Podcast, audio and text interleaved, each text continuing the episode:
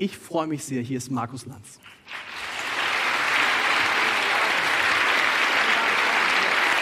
Wow. Danke. Wow. Oh mein Gott. Hm. Vielen Dank. Dankeschön.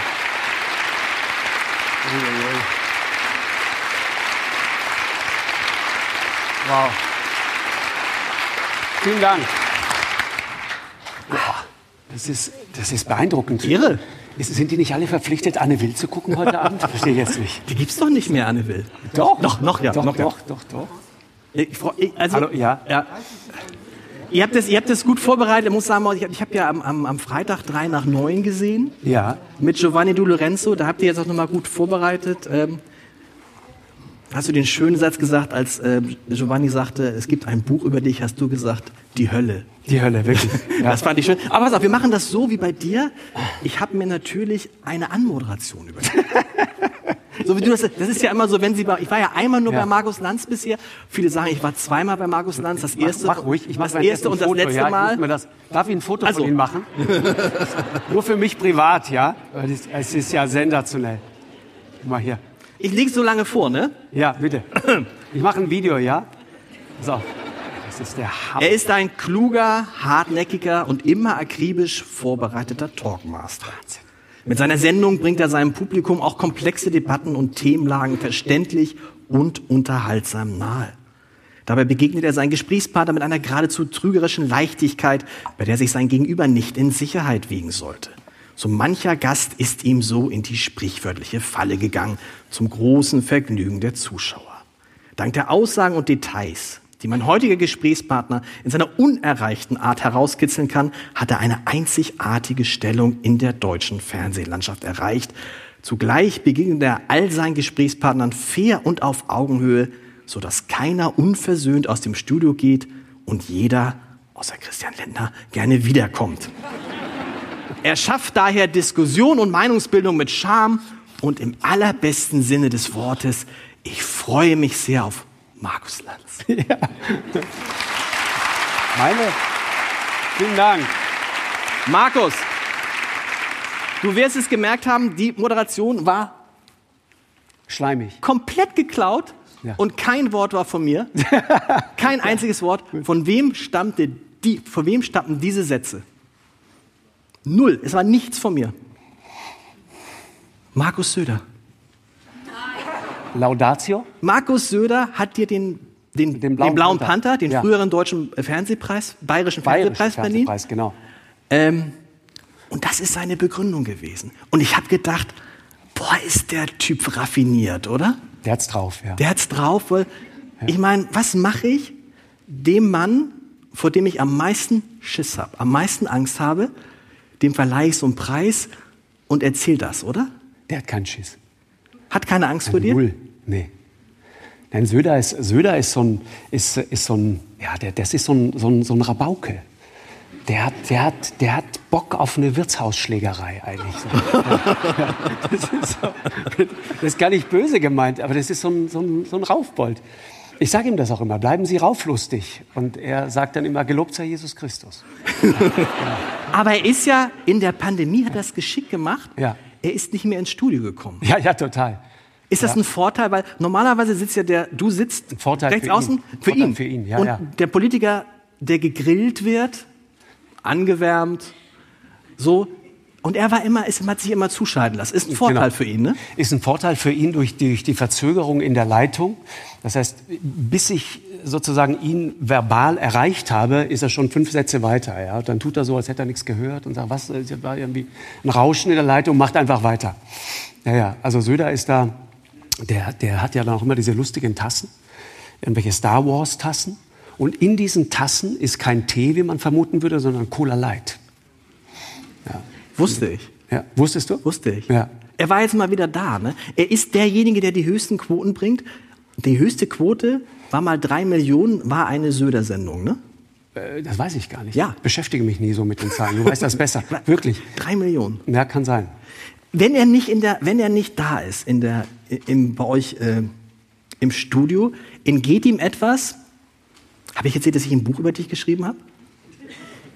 Hast du es gelesen? Nein. Null. Nee, ich weiß, ich habe es ja gesagt, null. Ähm, ich fand, ich fand dieses Ansinnen so absurd von Anfang an und dachte, was zur Hölle soll das? Und dann habe ich irgendwie versucht, es ihm gut und sagte, tun Sie sich das nicht an im Sinne von, das ist so langweilig und beschäftige dich nicht damit und so. Was ich eigentlich sagen wollte, tu es mir nicht an. Ja. Ja.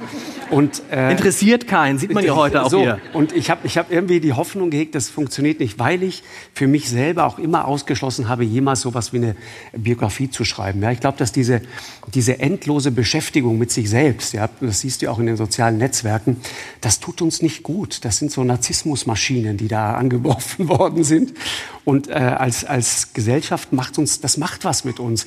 Ich habe oft gedacht, weißt du, die Idee eines Platzes, eines Internets, ja, eines Ortes, an dem wirklich das, was die Amerikaner Free Speech nennen, ja, freie Rede, alles möglich, das fand ich brillant.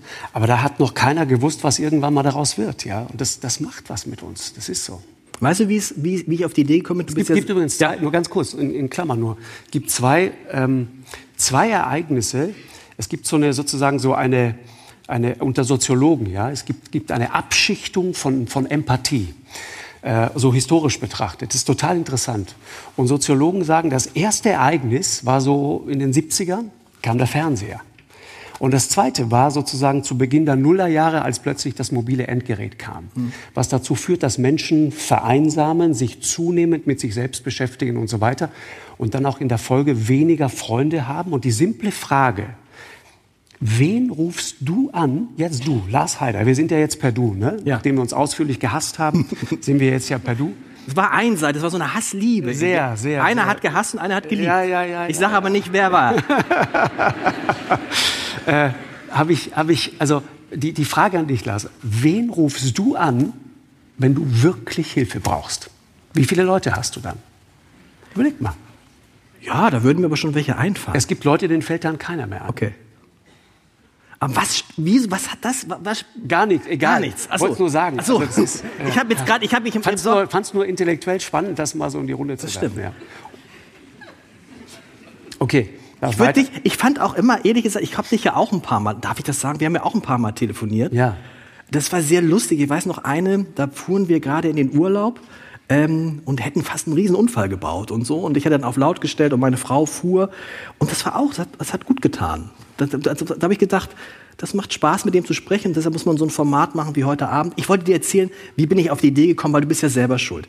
Du hast mich ja damals eingeladen, als ich dieses Buch über Olaf Scholz geschrieben habe, worüber ich mich sehr gefreut habe, weil sich jeder Autor freut, bei dir zu sein, weil dann weiß man, 2000 Exemplare sind schon mal verkauft. So. Das ist wirklich, das ist wirklich, und ich liebe das auch, wenn du dann sagst, am Anfang, für mich, ich hätte nach, nach der Anmoderation aufstehen können. Du, Okay. sagst, du hast gesagt, äh, Lars Heider hat ein sehr lesenswertes Buch geschrieben. Das ist aber die Floskel, die ich immer benutze. Ja. und das ist mir dann aufgefallen, dass auf ungefähr 250 deutschen Büchern steht hinten drauf ein sehr lesenswertes Buch, Markus Lanz. Also, aber das ist eine Währung, die zählt. Und dann ist die Sendung zu Ende Ja. und ich will rausspringen und dann kommt so eine Frau und sagt, stopp! Sie müssen bleiben. Ich sage, wie muss ich denn bleiben? Ja, warten Sie. Und dann geht man in so einen Raum, da gab es Sushi, sehr lecker. Und dann kam diese Frau wieder und guckt mich an, Herr Haider, Herr Lanz erwartet Sie. Und dann bin ich in deine Garderobe gegangen und dachte, du wolltest einfach nur nett sein und Tschüss sagen. Und dann hast du gesagt, setzen Sie sich doch hin, Herr Haider. Du hattest das Buch von mir dann auch so drapiert, so als hättest du es tatsächlich gelesen. ja. Das sah sehr gut aus. Nee, da habe ich auch weite Teile von gelesen, tatsächlich. Da- tatsächlich, Ja. so. Ja. Und dann haben wir so auch so eine Floskel, zu sagen, weite Teile. Ja. Ähm, und dann haben wir so gesprochen und dann hast du irgendwann gesagt, wissen Sie was, Herr Heider, ich habe immer noch Angst, dass einer um die Ecke kommt und sagt, was machen Sie denn eigentlich hier? Sie sind doch dieser Junge aus Südtirol und Sie bedrängen hier unsere Spitzenpolitiker und glauben hier mitmischen zu können im großen politischen Deutschland und so. Habe ich immer noch Angst, dass einer um die Ecke kommt und bin ich rausgegangen und gesagt, stopp, der Typ, vor dem mir ganz viele Politiker sagen, dass sie Angst vor ihm haben, hat selber Angst zu sagen, dass er enttarnt. Das fand ich interessant. Und dann habe ich angefangen so, ähm, Nachzudenken. da habe ich so ein, und diese Garderoben, erzähl mir von diesen Garderobengesprächen. Ich habe ja mit 50 Politikern und Politikerinnen gesprochen und alle kriegten, kriegten Tränen in den Augen. Wissenschaftlerinnen erzählten mir von Champagner und Champagner? es gibt Champagner bei dir in der Garderobe. Nicht von mir. Nee. Nein, nein. Ich, also, ich, ich also, trinke ja kaum Alkohol. Nee, nee, du hast, nein, nein, nein, das ja, haben sie gesagt. Also, ja. Aber was passiert? Ich habe das Gefühl, die wirklich interessanten Gespräche und die Gespräche, wo du dich aufmunitionierst, ja. passieren in der Garderobe nach der Sendung.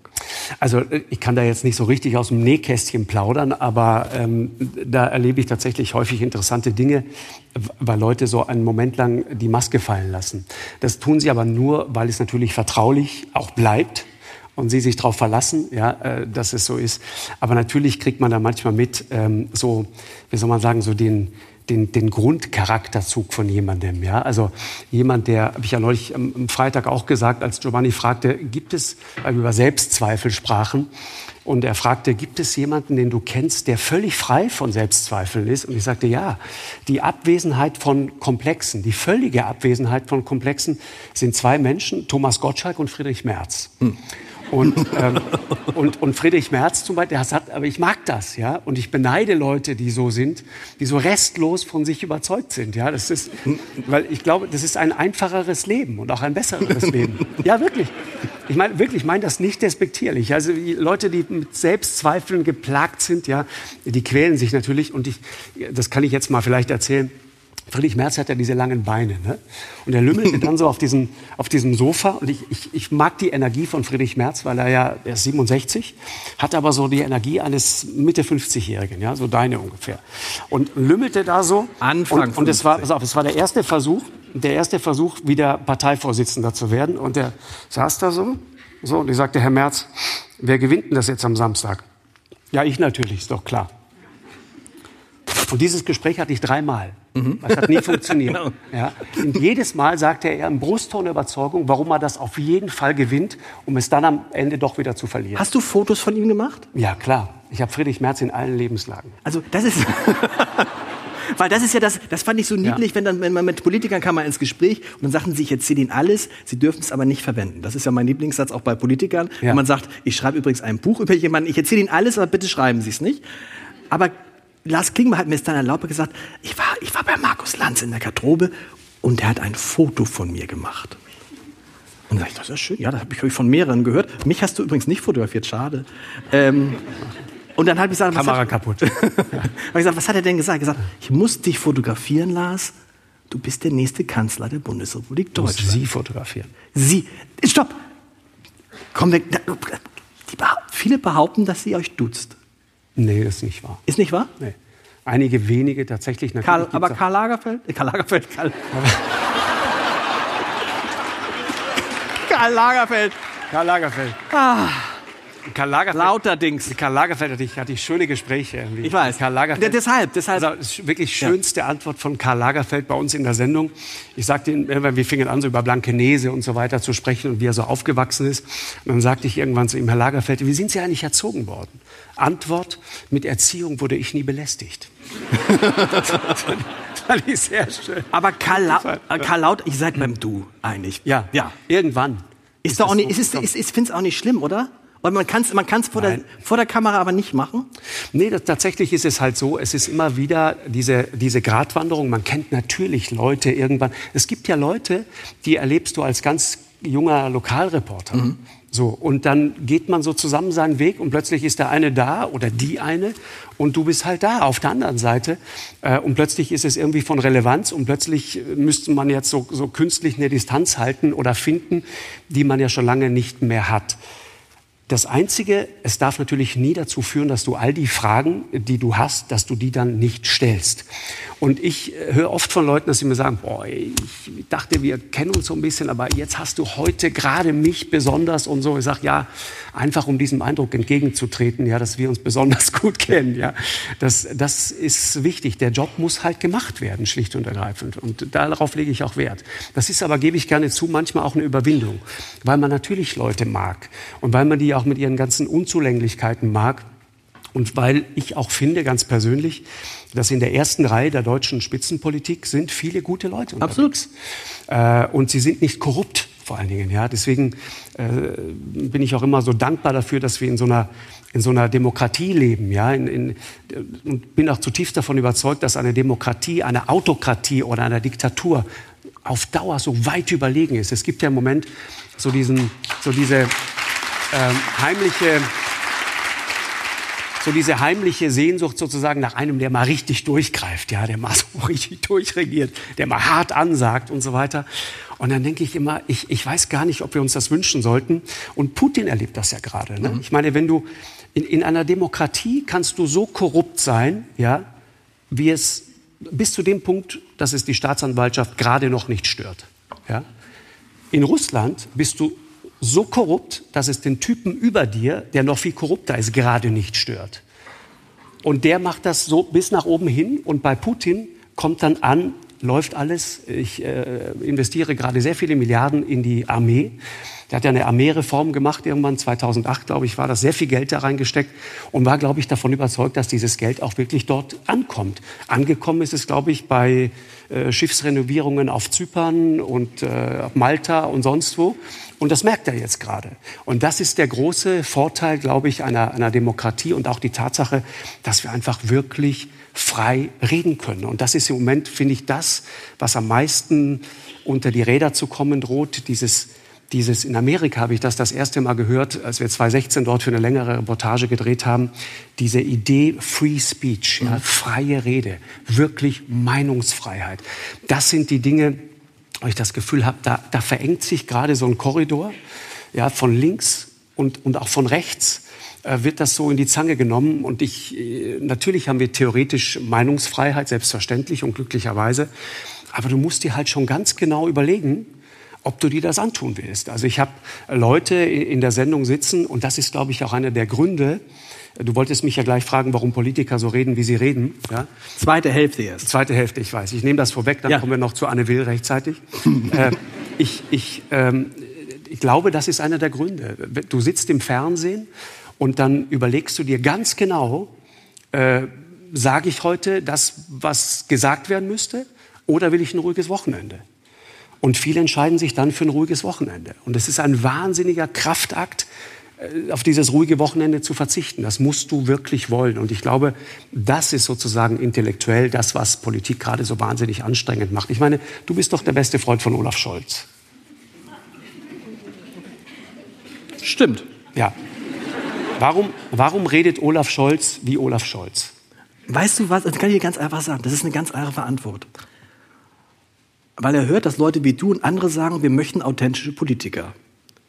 Und dann darf man sich nicht wundern, dass es auch authentische Menschen gibt, Menschen gibt, die authentisch dröge sind. Und Olaf Scholz, man kann Olaf Scholz alles vorwerfen, aber nicht etwas anderes sein zu wollen als Olaf Scholz. Der ist so. Das tut mir ja leid, der ist so. Und ich, ich staune ja immer, wenn dann ganz viele, also seit ich dieses Buch geschrieben habe, rufen mich ganz viele nee. Kollegen an und sagen, wieso ist der Scholz denn so langweilig und warum redet er denn so, warum antwortet er denn auf Fragen nicht? Das macht er seit 30 Jahren nicht. Das ist der gleiche Mensch. Das ist der gleiche Mensch. Und das hätte man vorher wissen können. Ich finde das. Das ist ja, ja nicht schlimm. Ist nicht schlimm, genau. gar nicht vor. Ich glaube aber trotzdem, dass in Olaf Scholz noch ein anderer Olaf Scholz steckt. Ich, ich glaube, Nein. Also ich habe in der Sendung, doch, ich habe in der Sendung mal einen Olaf Scholz erlebt, von dem, glaube ich, nicht mal Olaf Scholz wusste, dass dieser Olaf Scholz auch in ihm steckt. Ich habe den, es gab einen Moment, da habe ich ihn provoziert und dann, und dann sagte er irgendwann so richtig unter, unter Druck und unter Stress, sagte er, ja, ist ja jetzt egal, ich bin auf jeden Fall nicht so ein Waschlappen, der gleich mal zwölf Jahre davonläuft, nur weil er mal gegen eine Frau verloren hat. Also war kurz nachdem, äh, nachdem Friedrich Wort, Merz gegen Annegret Kamm-Karrenbauer verloren hatte. Es war das Wort, ja, und er meinte aber Merz gegen Merkel, ne? Okay. Weil, sie, weil er von Merkel ausgebotet worden und dann zwölf Jahre davonläuft. Das heißt, er benutzt das Wort Waschlappen Olaf Scholz und Waschlappen sind nicht zwei Begriffe, die du unmittelbar zusammenkriegst, so im, im öffentlichen Raum. Und er sagt auch noch, nur weil er mal gegen eine Frau verloren hat, ist ja hochgradig sexistisch im Grunde. Ist damals keinem aufgefallen. Stimmt. Ist ja total, ist ja total chauvinistisch. Hat er einfach so rausgelassen. Und ich, ich, ich, ich horchte dem so hinterher und sagte zu ihm, äh, Herr Scholz, haben Sie gerade Waschlappen gesagt? Und er so, ja, ich habe gerade Waschlappen gesagt. Und äh, er war sehr gut drauf an dem Abend. Und dann sagte ich, und kann es sein, dass Sie gerade Friedrich Merz einen Waschlappen genannt haben? Ja, wenn Sie das so sagen. So. Und da dachte ich, guck mal, Olaf Scholz ist dann doch noch, noch mal ein anderer. Also der, der, der kann doch ganz anders. Und Friedrich Merz treibt ihn ja zu neuer Blüte, also im Bundestag. Also wenn, wenn er dann das Manuskript weglegt und mal richtig loslegt, ist Olaf Scholz ja, ist ja ein Genuss. Ja, Doch. Ja, aber, ist, aber im Kern ist... Auf, warte mal. Ich habe hab hier immer Notizen. Im, im, im Lies Kern, dir was vor. Was lies mir was vor. Aber im Kern ist Olaf Scholz Olaf Scholz. Warte mal, ich suche mal gerade was hier. Olaf Scholz. Ich habe mir, ich notiere mir immer so. Googlest Sachen. du jetzt hier praktisch äh, nee, pass auf. live? Nein. Nee, ganz kurz. Pass okay. Auf. Ich, ich habe das hier schon. Olaf Scholz äh, wird, also den gibt es natürlich auch. Und die Frage ist, warum lässt man den immer so davonkommen? Ja? Der wird in Kiel an der Uni Lübeck von einem Studenten nach dem Energiegeld der Bundesregierung gefragt, ja, das die Bundesregierung auszahlen will. Ja? Äh, und, und äh, vor Inflation schützen soll. Und Olaf Scholz, gefragt nach dem Energiegeld für Studenten, gibt folgende spektakuläre Antwort. Auf alle Fälle haben alle Bürgerinnen und Bürger mit den Preissteigerungen zu kämpfen. Die, die wenig haben, natürlich am allermeisten. Deshalb muss es auch so sein, dass wir die Situation immer wieder neu bewerten. Einen Schritt haben wir ja schon gemacht, indem wir das 9-Euro-Ticket. Es ist eine schwierige Situation. Wir werden weiter gucken, was zu tun ist. Die konzertierte Aktion. Die Lage von Studierenden gehört auf alle Fälle dazu. Niemand darf allein gelassen werden. Was, was soll das heißen? Ja, aber nochmal. Was? So. Was soll das heißen? Aber die Wahrheit ist, er kann es halt nicht anders. Er kann es Doch, nicht. Nein. Schlappen. Nein, ja, das ist dann Hat vielleicht. Er doch gesagt. Ja, aber er kann es. Also es ist, es ist nicht sein Naturell. Ein, er ist kein Charismatiker. Nehmen wir mal, du bist ja der beste Freund von Robert Habeck. Was für eine billige Retourkutsche. Natürlich. Ja. ja. Bei Robert Habeck, finde ich, ist es so umgekehrt. Man sitzt da, ich weiß nicht, wie es dir geht. Mir ist aufgefallen, Robert Habeck, wenn er bei dir ist, ist einer, der kaum unterbrochen wird. Sel, musst du jetzt ein Robert Habeck-Zitat raus? Nee. Pass auf. Die 50 Euro kriegst nee, nee, du nicht, nee, Alter. Nee, nee. So. Ähm, ja. so. Aber was ich sagen wollte, ich hatte ja. Robert Habeck mal in einem Podcast zu Gast. 45 ja. Minuten.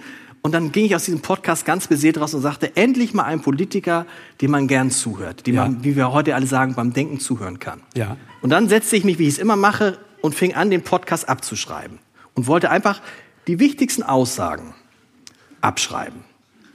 Ja. Und nach 15 Minuten hatte ich nichts geschrieben.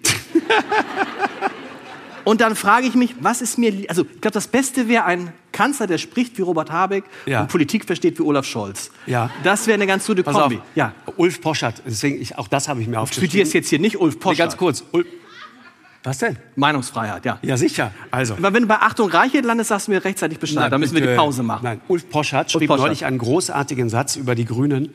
Die Grünen sind längst die effizienteste Machtmaschine in diesem Land geworden. Ihr Netzwerk, andere würden es Filz nennen, wächst exponentiell. Und Robert Habeck ist ein Meister darin, die Brutalität der Macht ebenso beeindruckend zu exekutieren wie die Melancholie des Leidens daran. Ist das schön? Ist das gut? Ja, ist doch schön. Ja, aber nochmal, die Frage ist ja. ja. er spricht gut über Politik, aber ist nicht an sich gar nicht mal so schlecht, wenn es jemanden gibt wie Olaf Scholz, der sich mit den Themen auskennt. Aber er kennt sich auch aus mit den Themen. Wirklich. Der hängt sich rein. Ich und Olaf Scholz, um jetzt über deinen Freund Olaf was wirklich Nettes zu sagen. Olaf Scholz ist einer, den ich wirklich schätze, weil er, der steht wie eine Eins ja. den, kannst du, den kannst du so brutal belasten.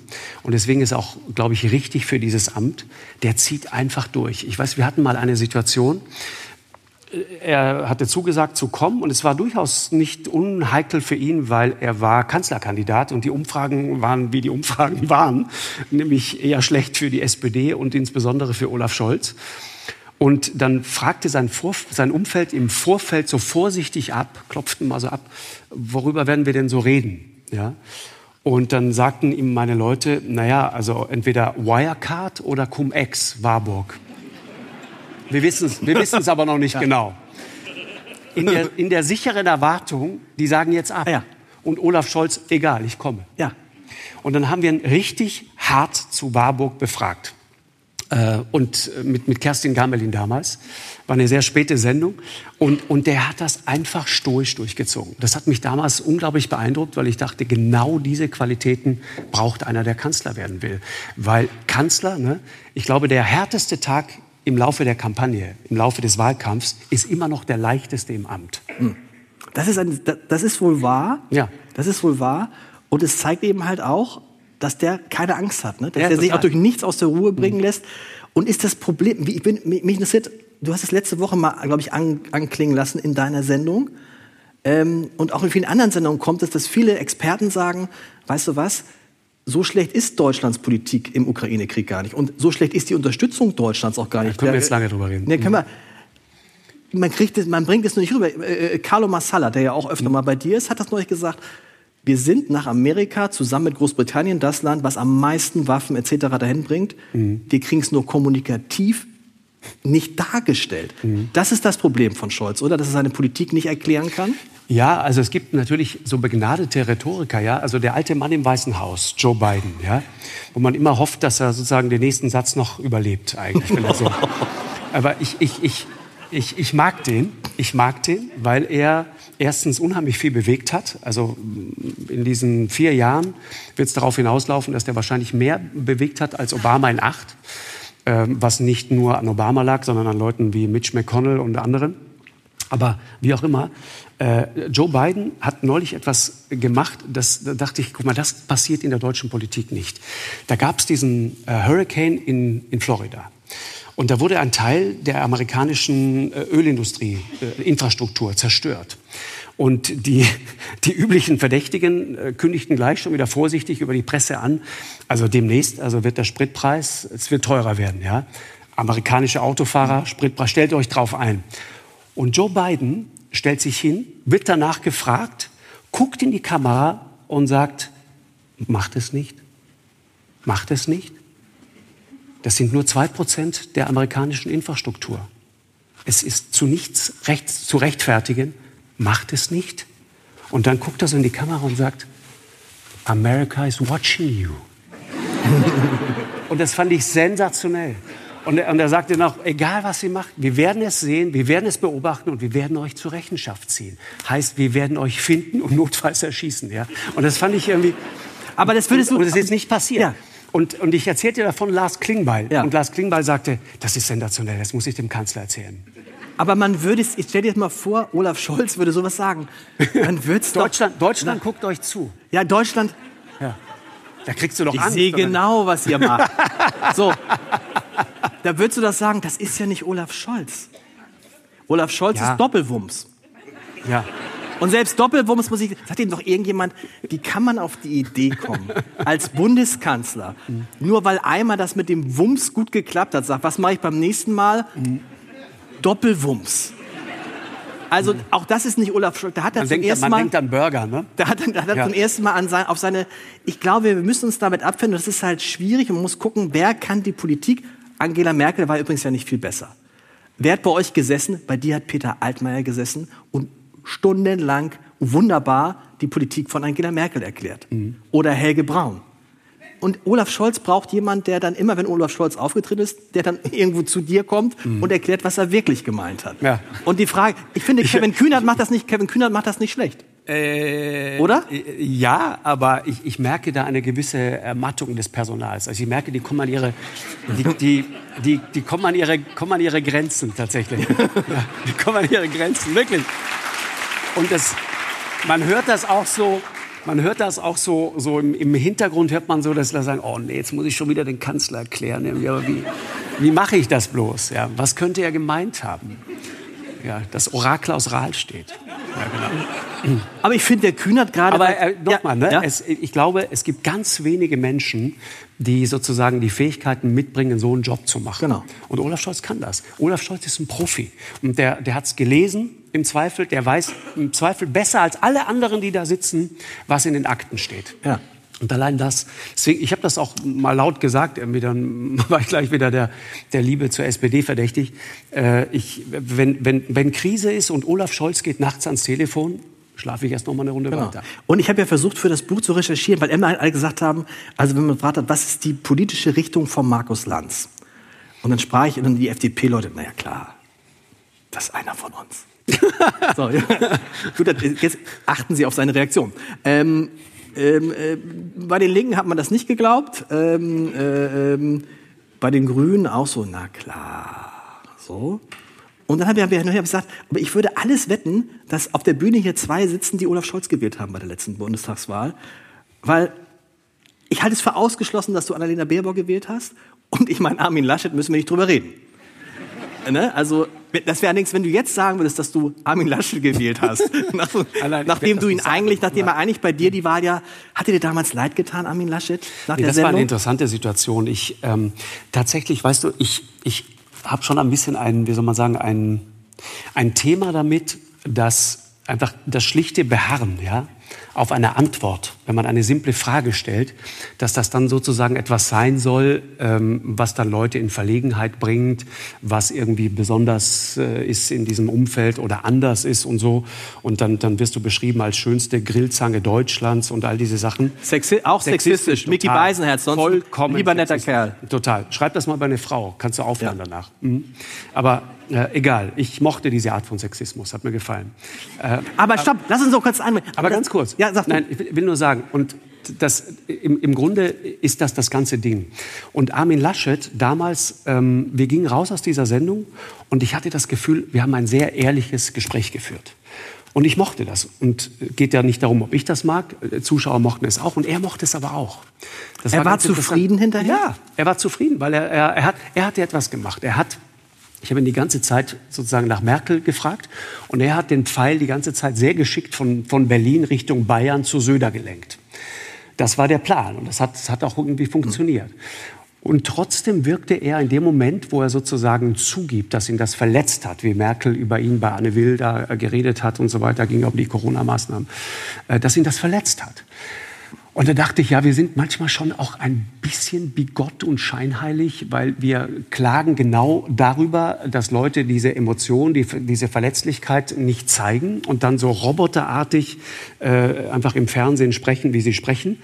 Und wenn sie es dann tun, fallen wir sofort über sie her und sagen, das geht ja wohl gar nicht. Da hat er jetzt mal echt äh, richtig alt ausgesehen. Das, das ist so eine Attitüde, von der ich auch noch nicht so richtig genau weiß, wie man damit umgeht. Ja? Aber wir schießen dann schon manchmal äh, einfach so in der Bewertung übers Ziel hinaus. Ich weiß noch, ich habe die das war auch ganz sicher Ja. nicht der sozusagen der Game Changer für, für die verlorene Bundestagswahl. Definitiv nein. Ich habe irgendwann festgestellt, dass es gerade bei jüngeren Leuten, die hatten ein Problem mit Armin Laschet, Mhm. weil diese ganze Klimapolitik einfach überhaupt nicht konsistent war. Es war überhaupt nicht klar, wo wollen die eigentlich hin. Und wenn man mit dem einen oder anderen, auch jüngeren Menschen, das, das fand ich äh, tatsächlich interessant, aus der Union spricht, hat man manchmal das Gefühl, ähm, Jüngere lieber- Menschen und Union, ist das nicht ein Widerspruch? Nee, nee, es gibt da schon noch, äh, also in aktive. Ne? Ja. Der Durchschnittswähler der CDU ist ja 61. Ne? Der Durchschnittswähler der SPD ist 60. Also, ich sag mal, wir, wir vergreisen so langsam und zwar, und zwar alle. Ne? Ivan Krastev, dieser bulgarische äh, Historiker, hat neulich darauf hingewiesen, dass, ähm, es macht er in einem Buch, das ist, glaube ich, vier Jahre alt, das Durchschnittsalter der Amerikaner war 2018 irgendwo bei 37,5. Äh, wir waren auch ungefähr da, vor ein paar Jahren noch. Aber in wenigen Jahrzehnten werden die Amerikaner immer noch da sein, weil sie viele Kinder kriegen und wir werden irgendwo 50 plus sein. Ja. Und er sagt dazu den schönen Satz, wenn es dann irgendwann eine europäische Armee geben sollte, dann wird sie durch und durch sklerotisch sein. Es war Armin, cool. Armin Laschet, ich erinnere mich noch, ich habe hab die Sendung mit meiner Frau. Ich will sagen, und die nehmen Ja. das nicht, die haben das nicht so richtig ernst genommen, dieses Klimathema. Das war so ein, äh, so wie, weiß ich nicht, also machen wir noch was über, über Ehegattensplitting und jetzt machen wir auch noch ein bisschen Klima, so. Aber es war, und na, so kann du, man das nicht machen. Aber weißt du was, ich, ich habe die Sendung mit meiner Frau gesehen und meine Frau sagte, Mensch, den Laschet, da zeigt mal jemand, wie er ist. Ja. Zeigt mal seine menschliche Seite. So. Und ich dachte so, aber das ist dann, dachte so, okay, das war's, erledigt. Wer es nicht schafft, bei Markus Lanz zu bestehen, wie soll der bei Wladimir Putin und bei wem auch immer bestehen? Weißt du, und das war so, und tatsächlich, wusstest du damals, wusstest du damals, dass der nie wieder in deine Sendung kommen würde? Ihr habt ihn ja danach noch angefragt. Er war ja, Ja. bei dieser Sendung war, war- er noch, er war noch gar nicht Kanzlerkandidat. nee, nee, ich weiß. Er war auf dem Weg dahin. Genau. Er ist dann nie wieder gekommen. Ich habe es natürlich recherchiert. Ja. Und alle haben gesagt, alle haben ihm abgeraten, du kannst da nicht mehr hingehen. Du bist dem Lanz nicht gewachsen. Geht nicht. Quatsch. Das haben die gesagt. Nein, Du hast das Buch ja nicht gelesen, aber es steht da drin. Okay, aber aber, ich, ähm, also das ist natürlich schon, schon ein Thema, wenn, wenn, wenn Leute dann einfach, ähm, weiß ich nicht, sich so am, am kritischen Gespräch verweigern weil ich immer denke, da draußen lauern natürlich ganz andere. Ja, da, da lauert Erdogan, da lauert der genau. Trump, da lauert Putin, all diese Leute. Das meine ich ja, wenn du, wenn du sagst, so, wenn, ich, wenn, ich, mich nicht zu Markus Lanz traue, ja. dann muss ich, also dann kann ich nicht viel mehr werden als Landrat. Das, das, das Ding ist halt, du, du musst dich irgendwann der Öffentlichkeit stellen. Ja? Und wenn, denk mal an die letzten Gespräche von Anne Will zum Beispiel mit, mit Merkel. Die waren auch echt, gerade das zweite, echt gepfeffert. Da dachte ich, puh, die kommt nie wieder. Zack, saß sie da wieder, mhm. wenig, wenige Monate später. Und das, ähm, das spricht eben für diese Steherqualitäten, die Leute aus der ersten Reihe brauchen. Das ist so. Warum sprechen Politiker, wir wollen das in der zweiten Hälfte mal, wir ziehen es vor, ja. warum sprechen Politiker so, wie sie sprechen? Hast du, warum hat man manchmal den Eindruck, dass sie gar nicht, also man hat ja den Eindruck, auch bei dir, sie kommen in die Sendung, sie wollen natürlich die Bühne haben, mhm, genau. sie wollen die zwei Millionen Fernsehzuschauer, sie wollen die Schlagzeilen, aber sie wollen ja gar nicht auf deine Fragen antworten im Zweifel, ne? Sondern sie wollen irgendwie, haben sich ein, zwei, viele Politiker haben mir erzählt, ich gehe da rein und ich habe mir zwei Botschaften und die bringe ich irgendwie unter. Mhm. Egal was der fragt, ich hau die Botschaft ja. raus. So, äh, und, und, und deine Mission ist ja, und das finde ich ja so interessant, deine Mission ist ja, Schluss, das Spiel spiele ich nicht mehr mit. Ja, das war halt so, ne, wenn, wenn du dann immer wieder hörst, dann muss jetzt mit aller Härte des Gesetzes, müssen wir jetzt gegen sowieso und XY vorgehen. Und dann denke ich immer, okay, dann erklär doch jetzt mal, was die Härte des Gesetzes ist. Mhm. Erzähl doch mal. Und die zweite interessante Frage, die sich ja nahtlos daran anschließt, wäre dann ja, greift die Härte des Gesetzes sonst eigentlich nicht? Verstehe ich jetzt nicht. Mhm. Warum eigentlich nicht? Also sind wir sonst total luschig und laschig und so. Und äh, nur im Zweifelfall dann greift die ganze Härte des Gesetzes. Kann ja wohl nicht wahr sein. Wir sind ein Rechtsstaat. Ne? Also wenn du anfängst, dieses, diese Floskel einfach mal zu, zu, zu dechiffrieren quasi und auseinanderzunehmen, kommst du ganz schnell dahinter, dass da viel warme Luft ist. Wann, wann, bist du auf den Punkt gekommen, hast gesehen, okay, das ist ein Alleinstellungsmerkmal von mir? Ach, ich, gar nicht. Dieses, ich meine, du hast ja immer schon, das war ja furchtbar, ich weiß noch früher, ich habe hab gesagt, oh Gottes Willen, lass doch mal den, lass doch mal einen ausreden, Markus Lanz, so einen so, ja? ja. Also, oh, so. Aber das war früher. Genau war, gesehen, wer jetzt gekommen Ja, ja, genau. Ja. Aber das war, und das war früher, war das deine vermeintlich große Schwäche. Mhm. Heute sagen alle, das ist seine große Stärke. Denn es gibt immer noch ganz viele Leute beim ZDF, die sich beschweren. Und das liegt, glaube ich, daran, dass in Deutschland es unhöflich ist, Leute nicht aussprechen zu lassen. Aber es gibt bestimmte Leute, wenn du die nicht unterbrichst, dann ist es eine Frage und das nächste, was du sagst, ist äh, viel Spaß Schön, bei den dass Sie da waren. Genau, ja, genau. genau. Mhm. Aber wann ist dir das sagen so Schluss? Ich nehme jetzt auch keine Rücksicht, ich gehe da gnadenlos zwischen. Wenn, wenn, wenn sich jemand einfach sozusagen im argumentativen Dickicht, im Unterholz, im rhetorischen verläuft, ja, dann, dann helfe ich ihm da raus.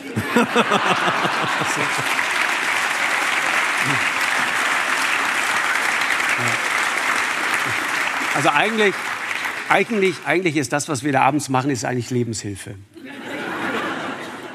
Und auf eine Art und Weise auch, dieser Grad, das hat Armin Wolf gesagt, er ist sozusagen dein Pendant in Österreich, mhm. ein gefürchteter Fragesteller. Oh ja, oh ja. Ein gefürchteter Fragesteller. Ja. Und er sagt, das, das Problem ist, du musst es schaffen, ja trotzdem ein Gastgeber zu bleiben. Richtig. Also du musst charmant bleiben, Klar. du musst höflich und du musst ja hinterher den auch noch in die Augen sehen können. Ja, ist richtig. Dieser Grad ist schwer, oder? Ja, nee, das kommt darauf an. Also die, die Profis verstehen das ganz genau. Ja. Jemand wie Markus Söder zum Beispiel, deswegen schätze ich den auch, versteht das ganz genau. Der, der, der geht da rein und dann ist man sehr nett und freundlich und dann guckt er so und du kennst das ja, seine Augen, die verengen sich ja manchmal so, dass du das Gefühl hast, du guckst jetzt in so Schießscharten. Ja? und, und, und, und, und, dann, und dann weißt du, okay, jetzt hat er dich so im Visier, der, der lässt sich auch nie wirklich auf was ein, der ist auch gelernter Journalist, wie du weißt. Genau. Also Söder ist echt eine harte Nuss. Äh, und egal, egal was ist, und letztes Mal war er nicht so richtig happy, äh, ging so raus und so, hatte sich extra die Reise nach Hamburg angetan und so weiter. Aber dann ist der nicht böse. Das ist dann völlig okay. Dann beim nächsten Mal fragst du wieder an, sitzt er da wieder mit der Star Wars Tasse. Aber das gilt nicht, das gilt nicht für alle. Ich habe es gesagt, es gibt, es gibt so eine Art, es gibt Politiker habe ich, ich habe ja alle Sendungen von dir im vergangenen Jahr gesehen. Also erste, erste, erste Halbjahr, Wahnsinn, Wahnsinn, wirklich Wahnsinn. Wahnsinn. Morgens früh aufgestanden oder abends spät ins Bett gegangen und gesehen und mich dann, und dann gibt es so eine Stammbesetzung, es gibt Leute, die immer wieder kommen. Marie-Agnes Strack-Zimmermann, die ist mhm. praktisch ein Geschenk, ja. ja. Ähm, ich wollte sie neulich im Studio vereidigen, aber hat ja, ja, ja, ja. Das war so, das habe ich gedacht, das ist es noch. Das ist es noch, wirklich irgendwie die, die zweite Ministerin, die von Markus ja. Lanz gekürt wurde. Mhm. Ähm, aber sie war auch gar nicht abgeneigt, ne? Ich glaube, sie, sie hätte vereidigen zu lassen, gar nicht. Nein, nee. sie, sie, war auch so, ja, die hätte man noch tauschen können. Oh ja, wenn Sie das sagen, Herr Lanz. Und naja, also die hat halt Ahnung, ne? Die hat Ahnung. Ja. Die hat Ahnung. Und die sie ist halt in der falschen aus. Partei, ne? Ja, aber das, aber das ist doch etwas, und da würde ich jetzt deinen Freund Olaf noch mal in, in ja. die Pflicht nehmen. Also das kann doch eigentlich nicht sein. Guck mal, Merkel hat gesagt, Proports bei mir im Laden. Olaf Scholz ging da noch mal einen Schritt weiter und sagte Parität, mhm. komplett quer durchs Kabinett. Wenn das dann am Ende dazu führt, dass du dir solche Fesseln anlegst, ja, dass sozusagen plötzlich die Frage äh, Geschlecht und, und wo kommt jemand her und dann muss es irgendwie, weiß ich nicht, aus Ostwestfalen fehlt uns noch einer oder eine und so. Und am Ende ist dann Anja Karliczek plötzlich Bildungsministerin. Und jetzt, guck mal, keiner kennt sie. Keiner weiß, wer, wer ist das eigentlich? Die unbekannteste Bildungsministerin, die dieses Land vielleicht je hatte. Mhm. Eine nette Frau, aber äh, also ich sag Vielleicht mal, musst du sie mehr einladen. Ich glaube, sie war einmal bei dir. Nee, wir haben öfter eingeladen, aber sie kam nicht immer. Okay. Ähm, weil sie Termine hatte einfach. Und ich, ich glaube aber, finde, wenn, ich finde aber, halt in so einem Kabinett, ja. weißt du, in so einem Kabinett finde ich, müssen doch einfach die Besten sitzen. Ja. Ich finde, für, für ein Land wie Deutschland und ehrlich gesagt für jedes Land muss doch gelten, die Besten sind doch gerade gut genug. Gerade gut genug, oder nicht? Ja. Die Frage ist, die Frage ist, wer entscheidet das, wer die Besten sind? Ist dir bewusst, erzähl mal, wie war das damals? Ich stelle mir das vor, Redaktion, welcher Tag war das, weiß ich nicht. Die Nachricht kommt bei euch in die Redaktion, Karl Lauterbach ist Gesundheitsminister. Es gibt irgendwie bei Markus Heidemanns, deinem äh, Partner, mhm. dem Chefredakteur, gibt es so eine, so eine Art Titelseite, so, so Faksimile-mäßig der Bildzeitung angeblich, wo drauf steht, wir sind Gesundheitsminister. Hat mal irgendwie ein Kollege gemacht. Nachdem wir sind, wir sind Papst. Papst, ja. Genau. Aber war das nicht so dieses Gefühl, das ist der erste Minister, den wir gemacht haben, Karl Lauterbach? Nee, um Gottes Willen, nein. Nein, nein, nein, nein, nein. nein. nein. Du, du meinst, er wäre auch Minister geworden, wenn er nicht 40 Mal bei dir gewesen wäre?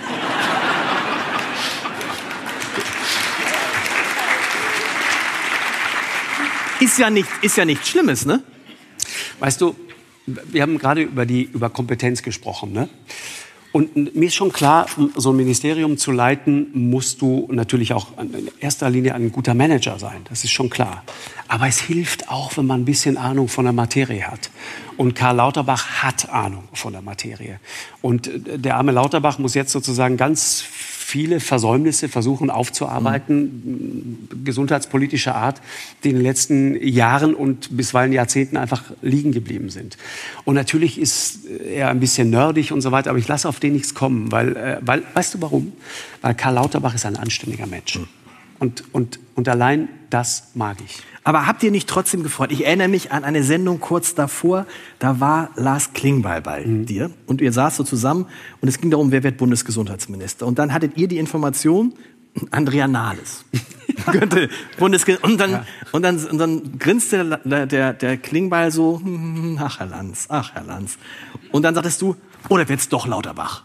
Äh, und dann sagte Klingbeil, ah, darum geht es. Und dann kam dieser schöne Satz, der könnte ja gar nicht. Aber das ist doch schon, habt ihr das nicht so ein bisschen gefeiert? In der, also in meiner Recherche sagen, mhm. da gab es eine, da, da, hat man das Gefühl gehabt äh, bei Markus Lanz in der Sendung, also die Redaktion, boah, wir können richtig was wir können nee, richtig nee, was bewirken. Nee, äh, Ehrlich gesagt, nein. Ich habe kein einziges Gespräch dieser Art geführt mit irgendjemandem.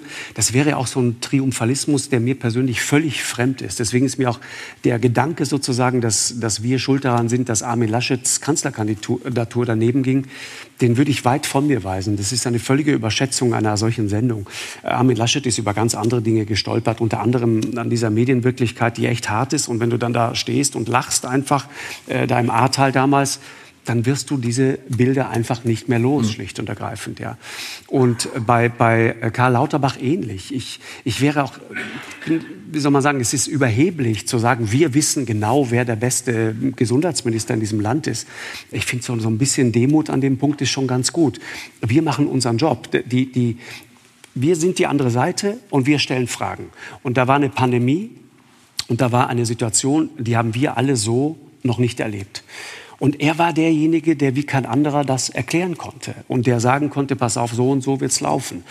Und es war interessant, Karl Lauterbach, ich weiß noch, werde ich nie mehr vergessen, ähm, Januar 2020 oder nochmal, Schritt davor, Weihnachten zu Hause und ich lese, da gibt es in China dieses Virus. Und ich hatte mich schon mal mit SARS-1 so ein bisschen beschäftigt mhm. und wusste, das ist ein asiatisches Trauma, ja, dieses Ding. Äh, weil es bis heute, äh, SARS-CoV-1, gibt es immer noch Leute in, in Südostasien, die, die, es überlebt haben, das ging ja direkt in die Lunge, äh, die leiden zum Teil bis heute darunter. Deswegen wussten die auch so viel, deswegen hatten die auch sofort Masken parat, deswegen waren die vorbereitet. Und ähm, als dieses Ding dann kam, habe ich die Redaktion angerufen und sagte, pass auf, lass uns bitte Lauterbach anrufen, weil ich wusste, der ist ein exzellenter, ähm, auch Mediziner schlicht und ergreifend, der in Harvard studiert, wie dir nicht entgangen sein dürfte unter anderem. Äh, und, äh, und der weiß was darüber. Und dann kam er und alle redeten dieses Ding klein. Es war total interessant. Mhm. Alle sagten, nö und so, und das ist jetzt in China und jetzt wollen wir hier mal keinen Alarmismus. Und die Deutschen neigen ja immer dazu, so ein Theater, um alles zu machen. Und Lauterbach sitzt da und sagt, tut mir leid, ich will jetzt hier nicht die gute Laune zerstören, aber dieses Ding wird ein Riesenproblem für uns alle. Und in ein paar Wochen ist es da. Mhm. Und genau so war's. Äh, und dann hat er sich, glaube ich, ein bisschen verrannt irgendwann und das letzte Gespräch auch mit ihm diesbezüglich war ein toughes Gespräch. Sie ihm auch sagte, ist Ihnen eigentlich klar, dass Sie jetzt hier kein Epidemiologe mehr sind, Sie sind Gesundheitsminister und da müssen Sie auch reden wie ein Gesundheitsminister.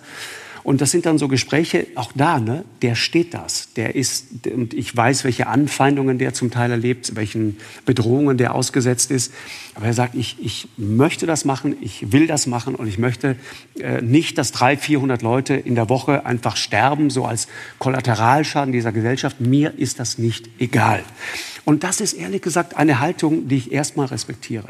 Und hast du nie dieses, dieses Gespür, dass, dass sagen Leute, die Talkshows haben wie du, immer ungern, aber natürlich habt ihr eine Macht. Bestimmt. Menschen ja. bekannt zu machen. Ich will also, aber nicht Macht sagen. Es ist ehrlich gesagt Verantwortung. Und diese Verantwortung fühle ich auch. Und, die, ähm, und das ist auch, kann auch durchaus eine Belastung sein. Also ihr könnt schon Leute groß machen. Also je nachdem. Und ihr entscheidet, wer, ihr entscheidet, wenn ihr jemanden sechs, sieben, selbst, ne? natürlich, also aber es ja. hilft natürlich. Alle, die sagen, weißt du, Robert Habeck ja. zum Beispiel, weil du vorher, vorher so, so sehr despektierlich über den Vizekanzler gesprochen hast, weil du ja, weil du ja dieses Thema mit dem Kanzler hast. Ja, bist, du greifst natürlich ganz oben ja. ins Regal, ist ja klar. Äh, ich, ich gebe mich mit dem Vizekanzler zufrieden in aller Regel, ja. Äh, Robert Habeck zum Beispiel das ist doch auch einer, der sich eben darum bemüht, nicht die Floskel rauszulassen, der immer und im Zweifel auch bereit ist, und das finde ich mutig, äh, mit Anlauf in die Grütze zu springen. Ist ihm ja bei, bei Kollegin Maischberger dann auch genau. passiert. Genau. Kannst du einfach so eine, so eine rundgelutschte Antwort geben, ich habe ja eine davon gerade vorgelesen, und einfach sagen, seien Sie sich versichert, Insolvenz, wir werden uns um alles kümmern. Und dann guckst du so mit diesem Augenaufschlag und alles ist gut. You never walk alone. So, Doppelwumms. Läuft. ja. Weißt du, was ich meine? Und er bemüht sich sozusagen, diese, diese rundgelutschte Antwort nicht zu geben. Und Aber er ist einer der wenigen, ne? Die anderen sind alle, ja. Ja, ja. und der, der schafft es auch, Sprachbilder zu finden. Aber der, der, der kann auch in, in der Realität was. Ich meine, als Minister in Schleswig-Holstein, der hat Trassen gebaut. Kannst du dran vorbeifahren an der mhm. Autobahn. Er hat wirklich Trassen gebaut. Und dem ist es ein echtes Anliegen, jetzt dieses Land voranzubringen. Und ich weiß noch, irgendwann in einem der letzten Gespräche sagt er mir, ich will, dass dieses Land endlich mal in den richtigen Modus kommt und mal versteht, was die Stunde geschlagen hat. Und sagt, wir müssen jetzt mal richtig angreifen. Das ist dem egal, wie sie ihn anfeinden und wie sie ihn angehen. Dann macht er erst recht weiter. Und die einen werden stärker und die anderen gehen in die Knie. Glaubst, du dass, er, glaubst du, dass er Kanzlerkandidat sein wird in zwei Jahren? Das weiß man bei denen nie. Wirklich, weiß man nicht. Weil es, es, es blickte so durch. Also ich glaube, du hättest, wenn du bei den Grünen was zu sagen gehabt hättest, hättest du schon Robert Habeck antreten lassen bei der letzten jetzt, Wahl? Also wenn ich jetzt ein grüner Parteimanager wäre, genau, das meine ich. was ich glücklicherweise nicht bin, ja, wenn ich jetzt ähm, Kellner gewesen wäre zum Beispiel, ja. ja. hätte ich immer gesagt, pass auf, der große Erfolg, also dieser entscheidende Sprung von, von dieser Partei, die 9, 10, 11, 12 Prozent hatte, hoch zu 20, 25, plötzlich 30, das kam genau in dem Moment, als Robert Habeck mhm. übernommen hat. Und dann hat er ja äh, Annalena Baerbock mit aufgebaut. Äh, und das war sozusagen der zweite Schritt. Ich fand einfach, der hätte es verdient gehabt, aber es ist bitte nicht an mir, das zu entscheiden. Ja, also ich glaube, Parteien sind da ganz kalt und brutal. Also der, der am besten dasteht in der Öffentlichkeit, der wird genommen und das ist ja auch okay. Glaubst du, dass er gewonnen hätte gegen Scholz? Das ist eine, eine andere. Meine These ist ja, auch Markus Söder hätte Olaf Scholz nicht geschlagen. Doch. Nein. Das glaube ich schon. Soll ich dir sagen, warum? Weil Na? die Idee, die Scholz hatte, das hat er ja irgendwie, er war ja der Einzige, der glaubte, dass es klappen könnte, dass die Menschen, wenn Angela Merkel weg ist, jemanden suchen, der so ist wie Angela Merkel. Mhm. Das ist ja seine, und er war ihm klar, ich weiß noch, wie er bei mir saß im Büro 2018 und sagte, ich bin ja die männliche Merkel. So. Und ich glaube, das ist klar. Die Leute, eigentlich wollten die Leute wenn man sich das heute vorstellt, dass wir uns das wirklich gewünscht haben. Aber eigentlich wollten die Leute, dass es so weitergeht wie mit Angela Merkel. Und ja. das war sein Trick. Und dieses Bedürfnis hätte Markus Söder auch nicht bedienen können. Ja. Das ist meine These. Söder äh, würde ich nicht unterschätzen. Ich glaube auch, dass Friedrich Merz äh, nicht den Fehler machen sollte, das zu unterschätzen. Da wird noch was kommen mhm. aus Bayern, bin ich mir ganz sicher. Äh, also die Messe ist noch nicht gelesen. Und wenn er immer sagt, mein Platz ist in Bayern, übrigens einer, der länger nicht gefallen ist, fällt mir gerade auf. Stimmt. Es könnte etwas zu bedeuten haben, bin mir nicht ganz sicher. Ich habe neulich ein, ein, Interview mit, mit ähm, Niall Ferguson gelesen, ein, so ein schottischer Historiker, der fast alles anders sieht als alle anderen. Mhm. Äh, und, und der sagte, äh, ihr Deutschen habt es euch so, so, gemütlich gemacht. Ihr habt geglaubt, Mutti sorgt für permanenten Wohlstand. Und es geht immer so weiter, wie es immer war. Und jetzt wacht ihr plötzlich auf und seid wieder der deutsche Michel, der im 19. Jahrhundert schon mal wart. Mhm. Das ist natürlich ein ganz harter, brutaler Befund. Aber ähm, ich, ich habe schon das Gefühl, dass, dass wir jetzt gerade so verwundert uns die Augen reiben und sagen, hups, wie konnte das eigentlich passieren? Äh, andererseits, und da spricht jetzt vielleicht der, der, der, der kleine Zuwanderer, ja, äh, der irgendwann mal in diesen Zug Richtung Hamburg eingestiegen ist, ja, am Brenner. Ich würde sagen, wenn es ein Land gibt, das das hier jetzt wirklich kann, dann ist es dieses Land. Und dieses Land wird das großartig machen, bin ich mir sicher. Und darüber sprechen wir gleich noch in der zweiten Hälfte. Nämlich, mein Eindruck ist ja auch, dass du das so machst, wie du es machst, dass du so fragst, wie du es fragst, weil du diese Erwartungen in Deutschland immer hattest und weil du möchtest, dass Deutschland ja, das halt eine Enttäuschung, ne? dass Deutschland weiter so funktioniert, dass Deutschland dieses Land ist, ja. in dem man das eben schaffen kann. Ja. Jemand wie du, wo es ja eigentlich ausgeschlossen war, dass der plötzlich darüber mitentscheidet, wer wird Kanzler, wer wird äh, Gesundheitsminister. Ja, ich, aber kurz mal ernsthaft zu werden, ja. ich, ich, ich, also bei mir und ich glaube bei vielen anderen ist das schon auch so eine Enttäuschung zum Teil. Also wenn ich mir so den Zustand der Schulen angucke, wenn ich sehe, dass wir uns 50.000, also genau genommen 47.000 Schulabbrecher jedes Jahr mittlerweile leisten, wenn ich mir angucke, dass wir noch nicht mal genau wissen, wie viele Schulabbrecher wir eigentlich wirklich haben, mhm. weil Datenschutz, ja, zum Beispiel, äh, wenn ich sehe, dass wir in Berlin Schulen haben, wo der Schimmel an den Wänden hängt, wenn ich äh, Schulen sehe, wo es reinregnet, wenn ich höre, dass es in Peine, äh, die Stadt, von der Hubertus Heil immer so, so euphorisch spricht und sagt, es ist einfach alles so schön da, mir dann aber im Hintergrund dann schon zu verstehen gibt auf die Frage, ob denn die Polizei ihm nicht manchmal ein bisschen leid tut dort, weil Clankriminalität und so weiter. Und er sagt, ja, die haben es gerade nicht leicht was die Übersetzung ist von, die sind echt im Eimer, mhm. äh, dann denke ich manchmal, warum gehen wir das nicht schlicht und ergreifend mal ernsthaft an? Und warum leisten wir uns immer diese intellektuelle Faulheit, ja, nicht einfach mal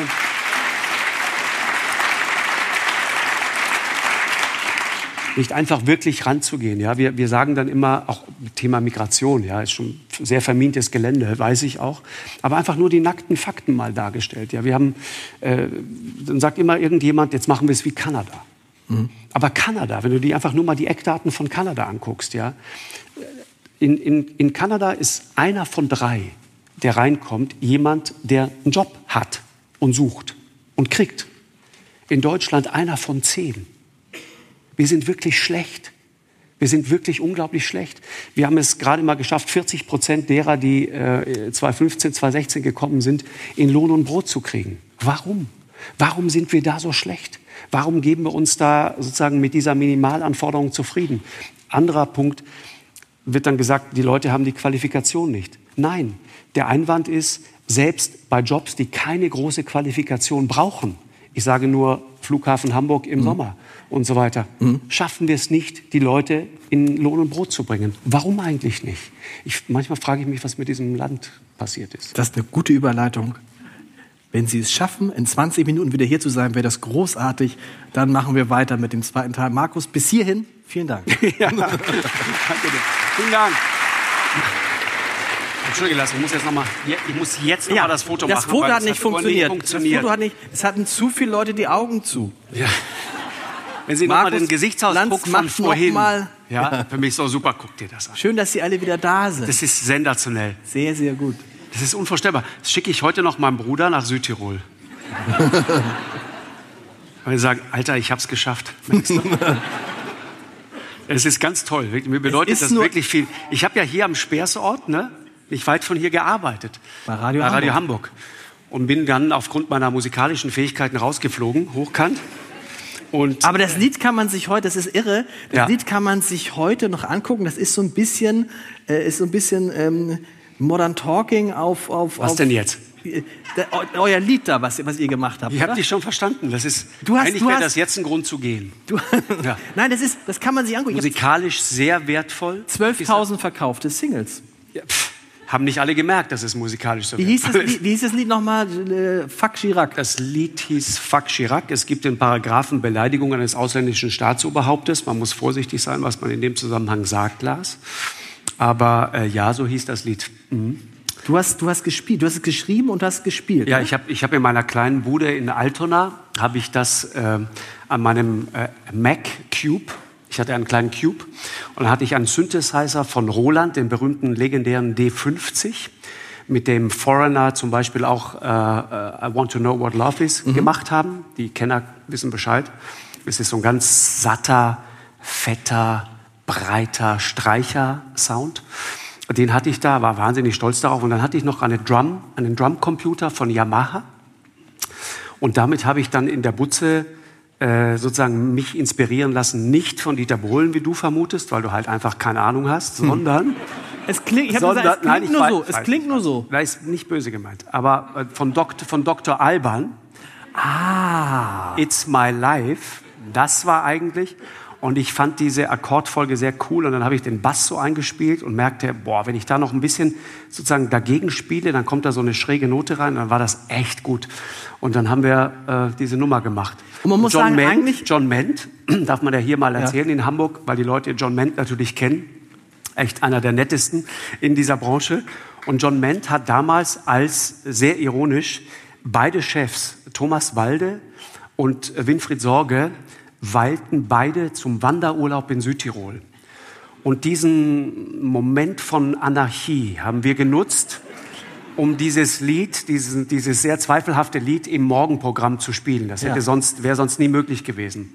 Und danach war richtig was los. Ja. Ja. Aber man muss sagen, ehrlich gesagt, also du hast, man kann sagen, kurz gesagt, deswegen musstest du dann Radio Hamburg verlassen. Genau. Und eigentlich hast du diesem Lied zu verdanken, dass du ins Fernsehen gekommen bist. Sonst wärst du vielleicht irgend so ein Radio-Onkel ge geworden.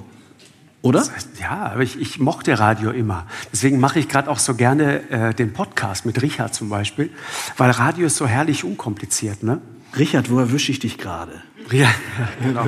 er sitzt eigentlich immer in seiner Kemenate, ne? aber es ist trotzdem lustig. Aber ich mag den, der ist, ist irgendwie, der, der ja, zieht auch durch, ist ein schlauer Mensch. Und ja, und das hat, hat irgendwie, ähm, ähm, hat damals gut funktioniert. Einer der Gründe, warum äh, ich dann bei RTL Nord damals, ich, ich weiß nicht, ob Klaus, ist Klaus, Klaus Ebert müsste hier? da sein, ja. Wirklich? Ja. Sitzt Klaus hier irgendwo? Aber der wird sich jetzt nicht melden, weil ihm das nee. unangenehm ist. Da sitzt er. Hier. Guck mal, hier vorne. Hier ganz vorne, okay. Klaus, freue mich. Das ist einer der wichtigsten Menschen in meinem Leben, tatsächlich. Du bist, ich, ja, hat mir dann eine echte Chance gegeben und hat äh, einfach gesagt, okay, mach Man mach muss ja mal. sagen, es war so ein bisschen so, bei Radio Hamburg wussten sie, einer muss jetzt bluten für diese Geschichte mit diesem Lied. Ja, ja. Und dann war noch Stefan Heller hätte es sein können, hm, schwierig, Marcel Waren- Becker. waren Aber da ist ja der, Wo, da ist ja der Volo. Hm, aber eigentlich ist der ganz gut. Und dann haben, haben, haben sie bei Klaus Ebert angerufen, haben gesagt, mal, ich habe hier einen, der ist eigentlich, und dann bist du dahin. Aber halt verhaltensauffällig. So Genau. Ja, genau. Hattest du nicht Schiss, dass es das war? Doch, das war ein ganz finsterer Moment. Ich weiß noch, ich saß im, im Büro. Ähm, ich hatte zwei solcher Momente hier in Hamburg, lustigerweise. Ich bin ja hier angekommen, irgendwie wirklich mit nichts und hatte aber so die Idee, äh, ich, ich hatte kurz zuvor meinen Militärdienst in Neapel gemacht. Und alles, was man dazu wissen muss, ist, ähm, also äh, ich habe Militärdienst in Neapel gemacht. Du weißt, in Neapel ist eine Hafenstadt, das große, weite, schöne Ja. Meer. Ich war dort als äh, Funker für, für Alpini, also Gebirgsfunker. Was alle, die den Podcast schon mal gehört haben, Ja. mh, ich nicht neu sein habe. sollte. Nee, aber ne? ich will Genau. nur sagen, das macht ja alles überhaupt keinen Sinn. Und, und ich habe dort ein, ein Ausmaß an Korruption erlebt, das kannst du dir nicht vorstellen. Deswegen bin ich da so allergisch drauf. Ja. Da, da, da kam dann regelmäßig in Neapel, gab es dann so Veteranentreffen. Und ich dachte im ersten Moment noch, Mensch, das ist aber schön, wie, wie sehr sich der italienische Staat um seine Veteranen kümmert. Und dann dachte ich im zweiten Moment, aber haben die denn überhaupt so viele Veteranen? Ja, das war sozusagen die zweite Frage, die sich stellte. Bis ich dann irgendwann rausfand, da kamen einfach Leute, die entweder Veteranen waren oder so taten. Und die haben einfach eingekauft in dieser Kaserne. Das heißt, die kamen rein mit, mit leeren, schwarzen Plastiksäcken und gingen mit prall gefüllten schwarzen Plastiksäcken wieder raus. Die haben einfach unter den Augen des Staates das Magazin geplündert. Und zwar einmal im Monat. Das war unvorstellbar. Und da wusstest du, pass auf, mit, mir, dachte mit mir in Italien nee, nee, das nichts? Nein, ich mag Italien wahnsinnig gerne und ich, ich äh, breche immer eine Lanze für die Italiener, um Himmels Willen. Die leiden ja selber darunter, aber das bedeutet, dass du in einem Land bist, in dem du nur was wirst, wenn du jemanden kennst, der einen kennt, der einen kennt, der einen kennt. Genau. So. Und das ist halt in Deutschland anders. Und deswegen war mir immer klar, meine Reiseroute bevorzugte wird Richtung Norden sein. Äh, Und dann saß ich irgendwann bei Wilkens Air, das war eine Werbeagentur hier an der Außenalster, hatte ich meinen ersten Job. Und ähm, da verdiente ich ganz gutes Geld, damals 6000 Mark. Und äh, ging dann irgendwann, weil ich die Chance bekam, bei Radio Hamburg ein Volontariat zu machen, ich wollte immer zum Radio, ähm, ging ich in das Büro der Chefin und sagte zu ihr, ich kündige jetzt. Und dann sagte sie, auf gar keinen Fall, Sie kriegen 7000. Ich sagte, nee, nee, ist egal. Da habe ich einen ganz schwülstigen Brief geschrieben, dass es im Leben manchmal nicht um Geld geht und so weiter. und dass man tun muss, was einem sein Herz rät und so. Ja. Ich war halt 26, ja. Ich, ich war jung, brauchte zwar das Geld, aber habe das trotzdem irgendwie geglaubt. Und dann saß ich vor ihr und sie sagte immer zu mir, Herr Lanz, Sie machen das jetzt wirklich, ja, Sie kündigen jetzt. Was verdienen Sie denn dort bei Radio Hamburg? Und ich sagte, na 300. Und sie so, am Tag? Ich sage, nee, im Monat. Ich und dann guckt sie mich so an, völlig äh, also sprachlos und sagte zu mir, wissen Sie, ich habe noch nie jemanden erlebt, der seine Karriere so die Kloschüssel runterspült wie Sie gerade jetzt.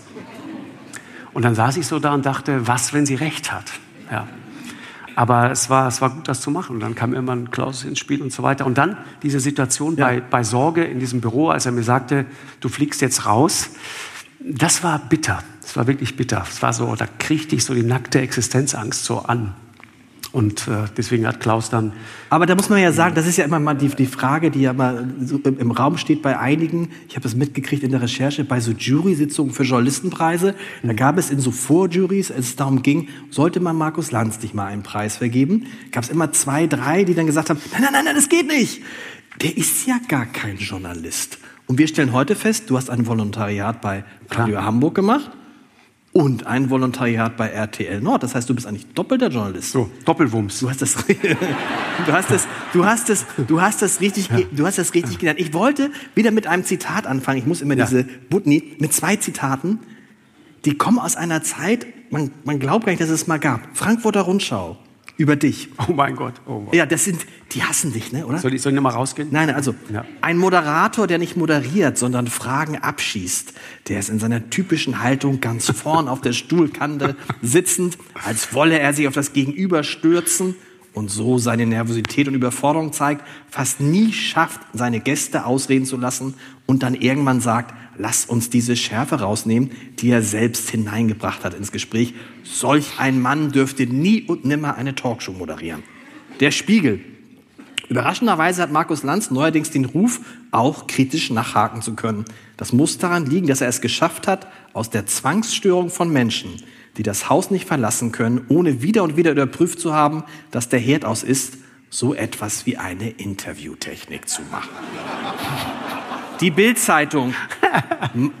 Franz Josef Wagner. Wagner, ja. Post. Ich lese die, die böse Post. Hat dir zweimal eine Karte Ja, geschrieben. genau. Die böse war, und die ist wirklich böse, wenn ich Markus Lanz wäre, würde ich mich in mein Auto setzen und wegfahren. Durch Städte, über Autobahnen, an Häusern vorbei, wo Licht brennt immer weiter. Ich würde zu einem Ort fahren, wo Frieden ist. Wind in den Bäumen, aus einer Quelle kommt Wasser. Was für ein schöner Ort, wo ein Mensch glücklich werden kann. Ist aber schön. Ist aber schön. Ich mag, die, ich mag diese Poesie unter Ja. Alkoholeinfluss, das gefällt mir sehr. Ja. Das ist wirklich gut. Und dann, Das ist wirklich gut. und Ja. Ja. das ging so weit, das ging so weit, dass, im, dass, dass, dass äh, ein, ein Medienkritiker, der nicht mit mir sprechen wollte für dieses Buch, ich sag den Namen nicht, äh, dann sagt, äh, schrieb über dich, man sollte dich mit den Menschen zusammensetzen, äh, du die Moderation dort machen lassen, wo die Menschen sitzen, die auf deinem intellektuellen Niveau seien. Das heißt, man müsste künftig Markus Lanz in der Sandkiste drehen. So. Und ich habe mich gefragt, es ist wirklich so, das war für mich auch ein Grund, das Buch zu. Ich habe niemanden gefunden, der in den deutschen Medien, im deutschen Fernsehen so zum Abschuss freigegeben worden, wurde wie du. Das war so diese Phase, war vor allem diese Wetten das Phase. Ne? Und ich wollte dich natürlich jetzt fragen und musste dich das fragen, wie hast du das überlebt? Weil du hast so, du bist so dermaßen beschimpft worden. Es war so, so nach dem Motto, wer will noch mal, wer hat noch nicht. Man hat sich überboten, Ja, ja. Markus Lanz äh, äh, zu beschimpfen. Das, aber das ist das Geschäft. Also im Zweifel hast du ja auch mitgemacht. Also weiß kann ich jetzt an der Stelle, an der Stelle nicht überprüfen, aber das ist, das Ich war damals noch auf, auf, auf der Schule.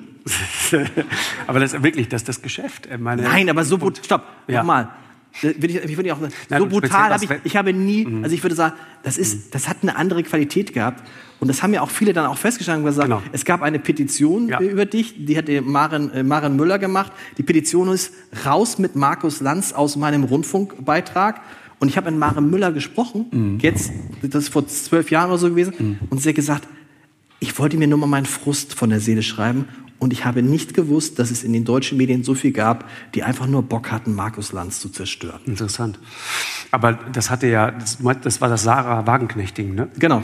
Das hat ja einen interessanten Hintergrund irgendwie. Und da- das, das Einzige, was mich daran ärgert, ist, dass sozusagen die Geschichte, wie sie dann war, nie erzählt wird. Also die, die, die Linke hatte in, in, ihrem, in, in so einer Präambel zum Europawahlprogramm, Parteitag hier in Hamburg, hatten Sie einen Satz drin stehen, der sinngemäß ungefähr so lautete, äh, die EU ist eine militaristische und diktatorische Veranstaltung. Und ich fand es halt schwierig, dass eine Partei, die mit ihrer eigenen diktatorischen Vergangenheit nie so richtig aufgeräumt hat, jetzt der EU vorwirft, diktatorisch zu sein. Nebenbei, Sarah Wagenknecht saß da sehr lange und hat gutes Geld dafür bekommen, dort zu sitzen, äh, bei dieser diktatorischen Veranstaltung. Das fand ich irgendwie alles sehr widersprüchlich und wenig konsistent. Und nichts anderes äh, wollte ich dann von ihr wissen, wie sie denn das rechtfertigt. Und dann äh, ging es ja, also sehr intensiv in diesem Gespräch zur Sache. Interessant war dann hinterher, dass dieser Satz, als das alles dann so lief, dieser Satz flog dann still und leise einfach aus dieser Präambel raus. Der wurde nie wieder gesehen. Und da dachte ich, ach guck mal, man kann doch was bewegen. Ja, mh, das war das Ergebnis genau dieser Sendung. Das fand ich ganz interessant. Das hat aber kaum einer mitgekriegt, deswegen erzähle ich es dir heute Abend nochmal. Ja. Trotzdem hättest du damals, und ich, ich hätte es verstanden, sagen können, wisst ihr was, ihr könnt mich mal. Ja, nee. Ich gehe ich geh wieder, ich gehe, ich geh, dann kann man noch wetten das dazu. Musst du vielleicht nichts zu sagen. In dem Buch ist es so sinngemäß beschrieben, dass, sag mal so, dass du das nicht direkt wolltest, dieses Wetten das.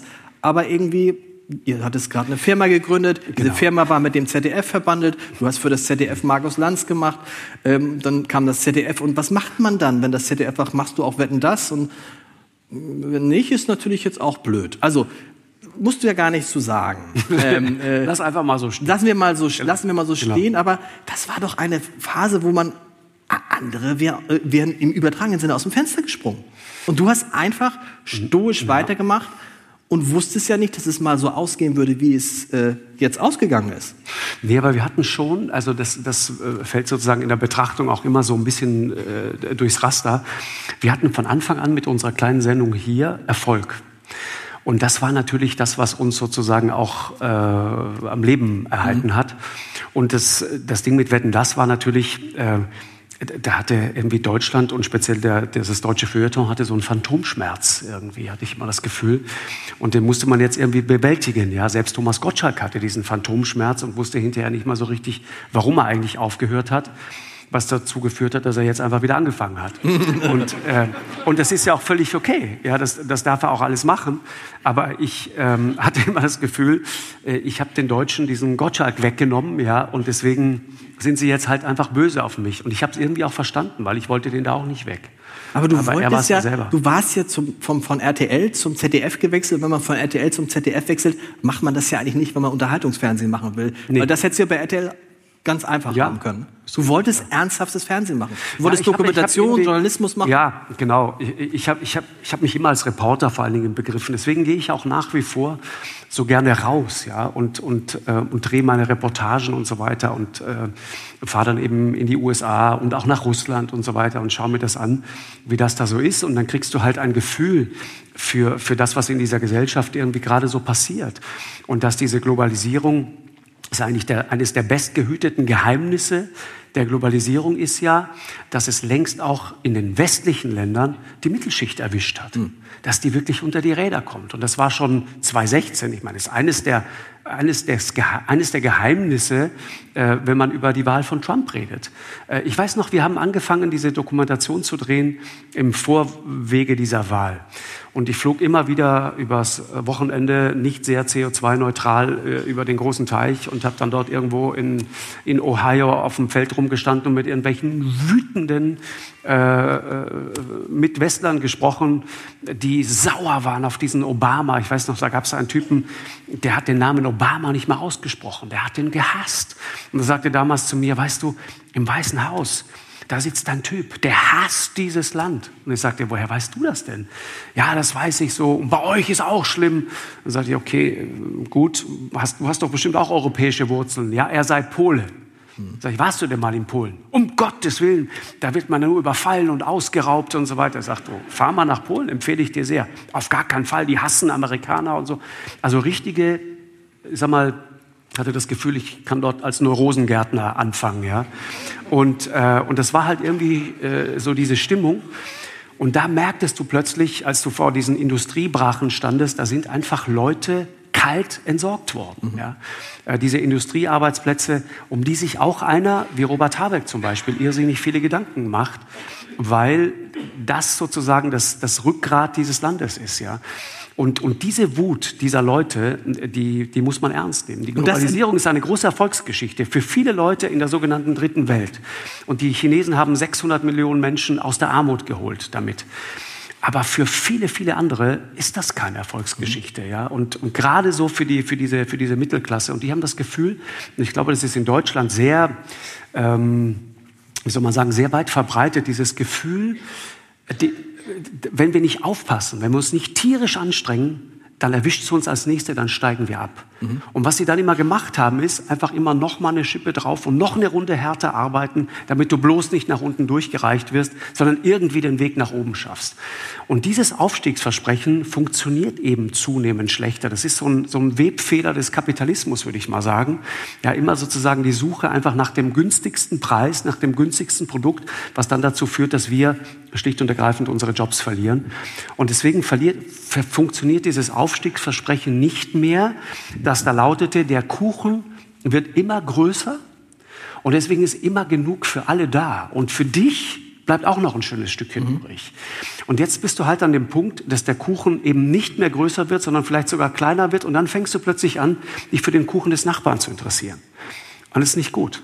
Und, und das, ist, das, ist, das ist das Thema gerade, mit dem Politik auch so zu hantieren hat. Und wo du auch merkst, man kann sich zum Teil, in Amerika ist das so, du kannst dich nicht mehr auf eine gemeinsame Wirklichkeit einigen. Weil man auch zum Teil gar nicht weiß, weil die Leute nicht über das Gleiche sprechen. Ja, du, du, du triffst Leute, das ist wirklich irre. Und ich habe das hier auch erlebt. Ich bin durch, viel durch Deutschland gereist, durch England gereist. Die Codewords, die, die Wörter, die du, die du immer wieder findest, sind immer wieder die gleichen. Der Tag X, ja, auf den man sich vorbereitet, irgendein Tag X, aber genau mit der Formulierung, dass du merkst, okay, der Typ in Ohio, der so sauer war, und der Typ im Ruhrgebiet am Niederrhein, der so unfassbar sauer ist, und der Trailerpark irgendwo in Michigan und der Trailerpark auch am Niederrhein. Es gibt auch in diesem Land mittlerweile Menschen, die leben in Wohnwagen. Mhm. Und wenn du sie fragst, warum lebst du denn da? Dann lügen sie dich erst an, aus Scham. Die sagen dir, wissen Sie, die Natur, hier ist ein schöner See, Sie sehen das doch. Und übrigens, ich bin wahnsinnig mobil. Äh, wenn ich will, kann ich jederzeit wegfahren. Und dann guckst du auf die Reifen von diesem Wohnwagen und siehst, da ist ja schon seit Jahren keine Luft mehr drin. Da fährt keiner mehr weg.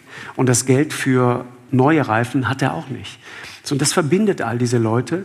Und dann führt das am Ende auch zu, zu irrsinnigen Verschwörungstheorien. In Amerika ist es dann immer so, es endet dann immer, egal was du sagst, es endet immer in einer Pizzeria in New York, in der Hillary Clinton im Keller sitzt und das Blut von kleinen Kindern trinkt. Mhm. Das ist wirklich, das glauben die. Und, dann, und ich war in dieser Pizzeria. Und dann sage ich, pass auf, kein Witz.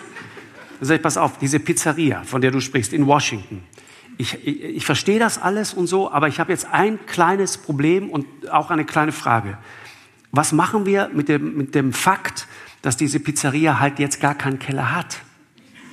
Und dann sagt er, das ist egal. Die sitzen da trotzdem und trinken das Blut von kleinen Kindern. Verstehst du, was ich meine? Ja. Du kannst dich nicht mehr. Und, und die, der Satz, der dann immer kommt, ist, ist halt meine Meinung. Aber hat sich ist das meine Meinung. Ja. Und dann sage ich mal, pass auf, deine Meinung ist völlig ja. okay.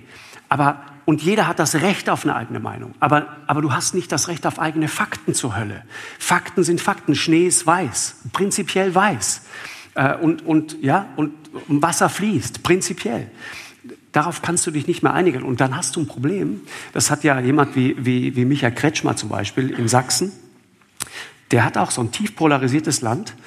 Und wenn du dich nicht mehr auf eine Wirklichkeit einigen kannst, dann hast du das Problem, dass du als Politiker, egal welche Entscheidung du triffst, du triffst sie immer gegen mindestens die Hälfte der eigenen Bevölkerung. Egal was du machst. Die eine Hälfte wird immer sagen, okay, und die andere wird immer sagen, was für ein Stuss. Und und dann wird es irgendwann schwierig. Und in so eine Situation dürfen wir nicht rutschen. Deswegen ist guter Journalismus so wichtig.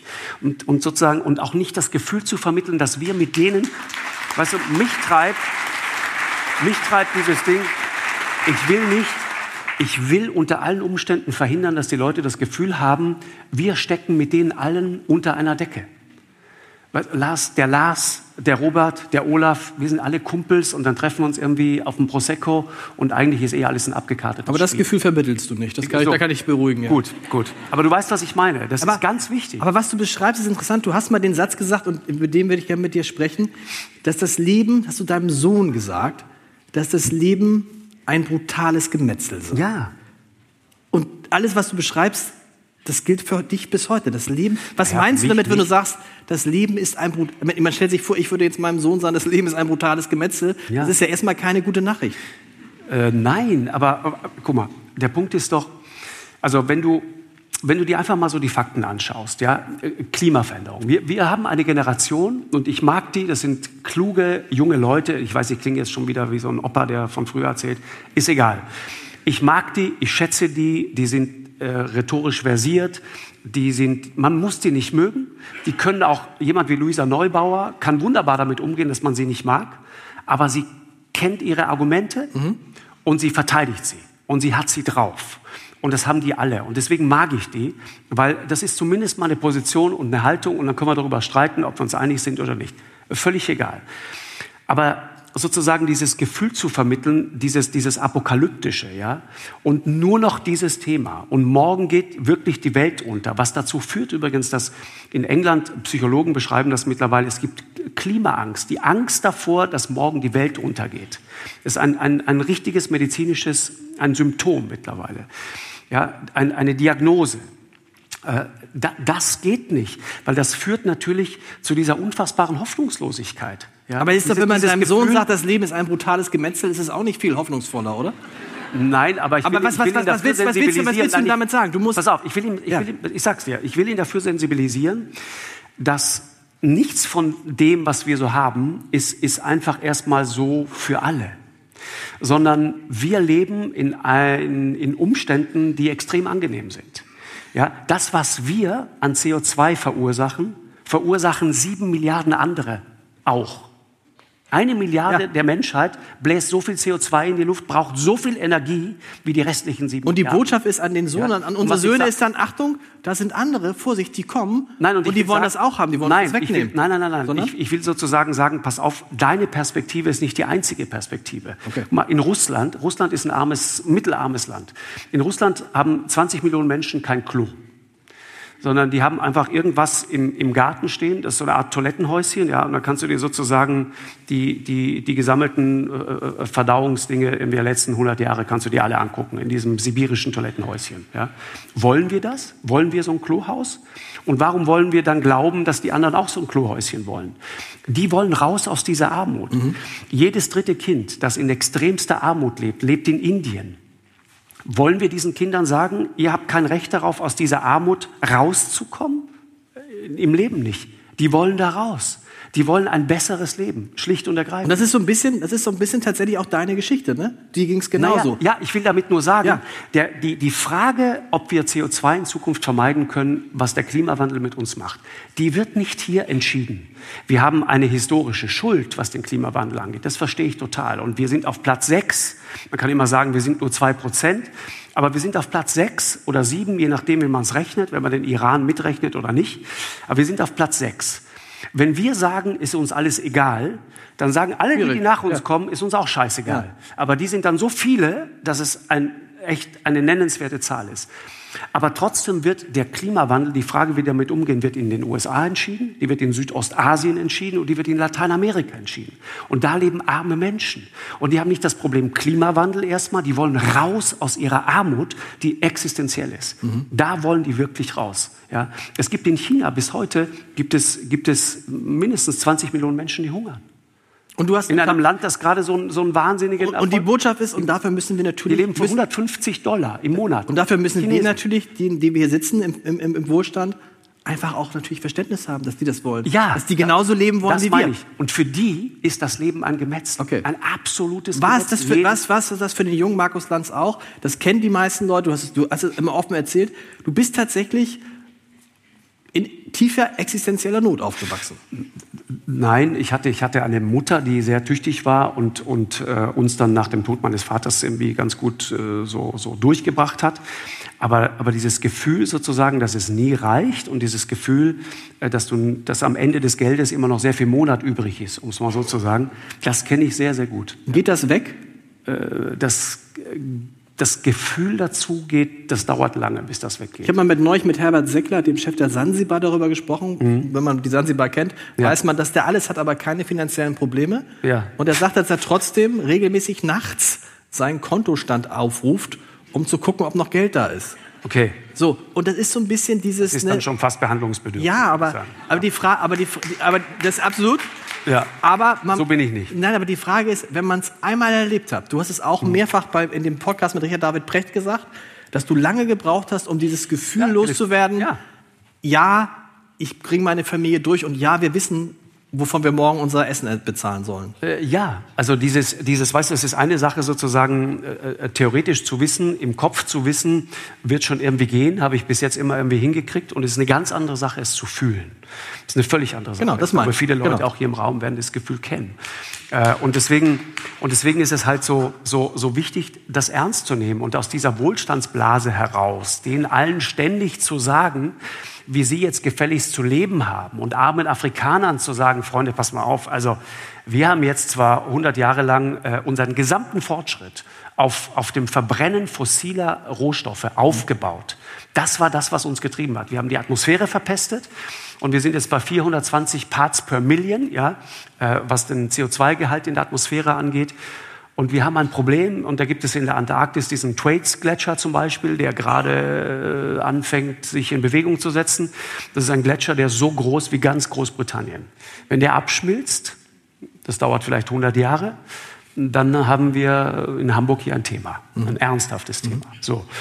Aber wer sind wir, dass wir dann armen Afrikanern, die jeden Tag um ihre nackte Existenz kämpfen, sagen können, pass auf, aber ihr ab jetzt bitte nicht mehr, lasst das mal. Also Energie brauchen wir nicht mehr. Das ist auch das Erfolgsmodell der Chinesen. Wenn Sie in Afrika, in Afrika ich bin viel durch Afrika gereist, die Chinesen, ähm, was wir sind, wir exportieren immer Moral und wir exportieren sozusagen äh, Bürokratie und wir exportieren sehr strenge Regeln, was Umweltschutz angeht, was Tierwohl angeht und so weiter. Und das ist auch prinzipiell richtig. Nur wir konkurrieren auf dem afrikanischen Kontinent dann mit Chinesen, die genau verstanden haben, was ein armer Student in Kongo oder sonst wo, was der braucht. Mhm. Der braucht Elektrizität und er braucht einen kleinen Kredit zu guten Konditionen. Strom und ein bisschen Geld. Das haben die genau verstanden.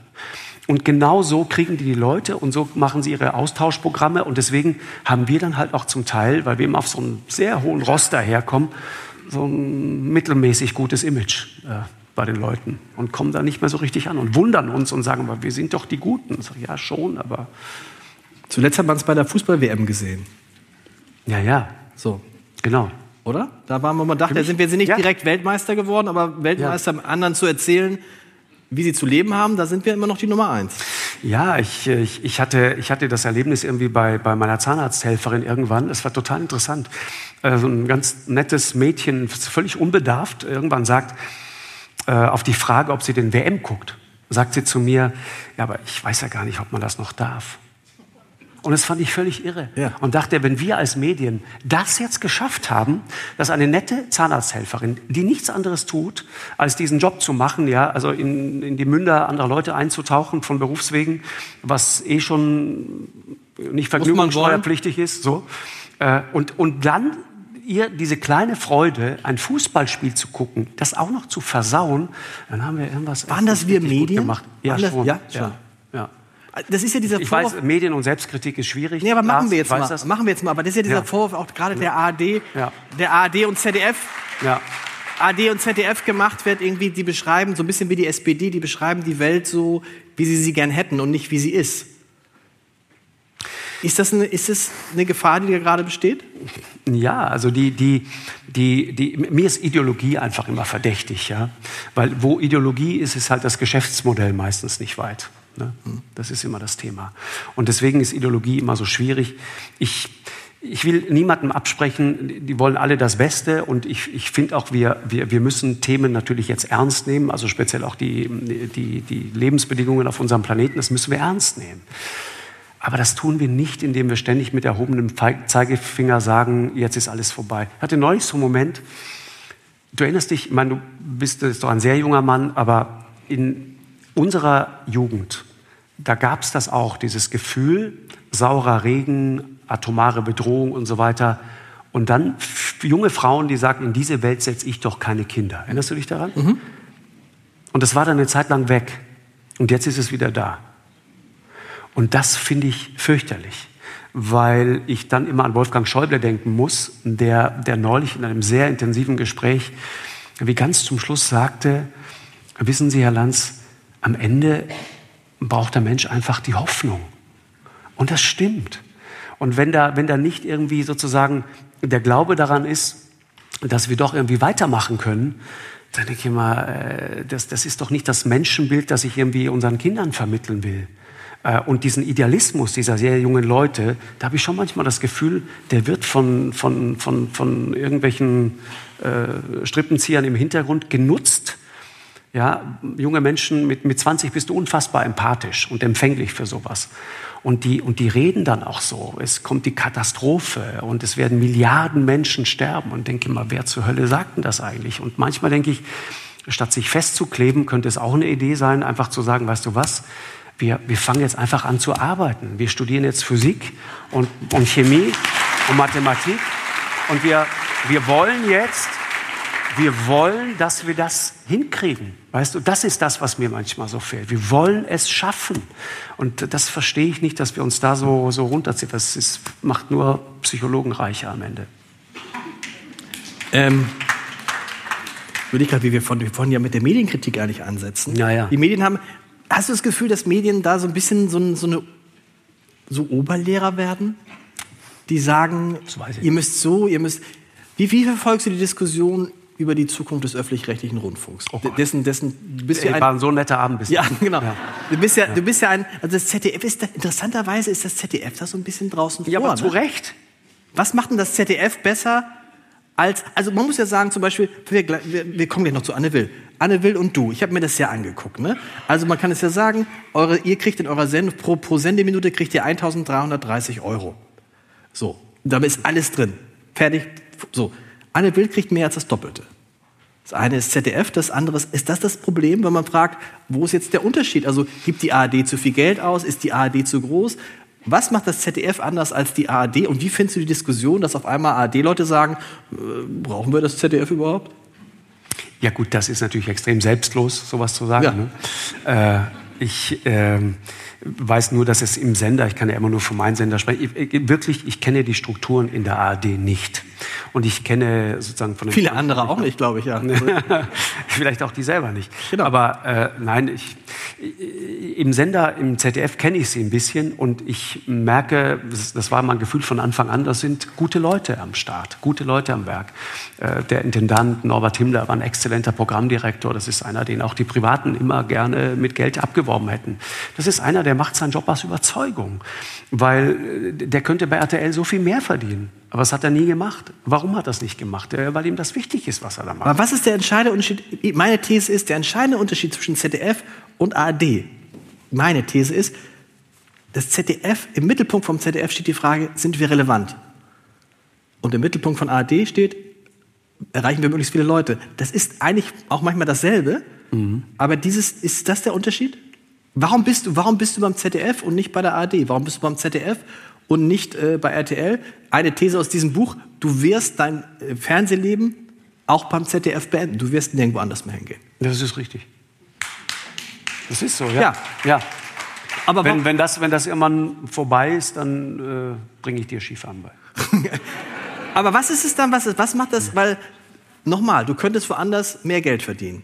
Du könntest woanders, das darf man nicht vergessen, das ZDF behandelt dich ja nicht besonders gut. Also, wenn man so wie ich. Nein, das stimmt nicht. Nein, aber, aber ich meine, von den Sendezeiten her, die Sendezeiten Das ist egal. könnten, könnten manchmal, man, sie könnten konstanter sein. Und ich, ich habe es gehasst. ist richtig. Sendezeit 0 Uhr, Ja, oder? ja. Dann nur noch 45 Minuten. Also, ne, es gibt eine Begründung des, des Intendanten hier drin, warum äh, man nicht nach dem Heute-Journal das direkt. Aber trotzdem, Ja. das ist.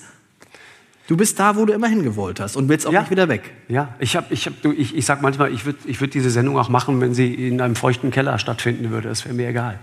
Also ich, Und die, weil aber ich die, das gerne mache. aber die Sendezeiten ärgern dich nicht, dieses, Nee. ne, so spät. Nee, wir haben ja, wir leben ja auch glücklicherweise. äh, Es gibt die Mediathek, es gibt äh, die- Möglichkeit, sich das anders, ähm, anders Gehör zu verschaffen. Ich kriege immer mit, wie relevant wir bei jüngeren Menschen sind, ähm, weil wir ein bisschen direkter fragen und so weiter. Und das mögen die. Und das, äh, das, das finde ich sehr interessant irgendwie. Ich hatte, ich hatte immer die These, wenn ich von RTL irgendwann weggehe, rüber zum ZDF, ja, irgendwann das ZDF-Publikum, das man dann dort trifft, das ist irgendwann dann nicht mehr da, einfach aufgrund biologischer Gesetzmäßigkeiten. Und, äh, und ich dann irgendwie auch nicht mehr. Und ich hatte das Gefühl, bei RTL, die haben mich dann irgendwann vergessen. Und dann bin ich wieder total anonym. Das habe ich mir so vorgestellt. Ja, es war scherzhaft natürlich, ja.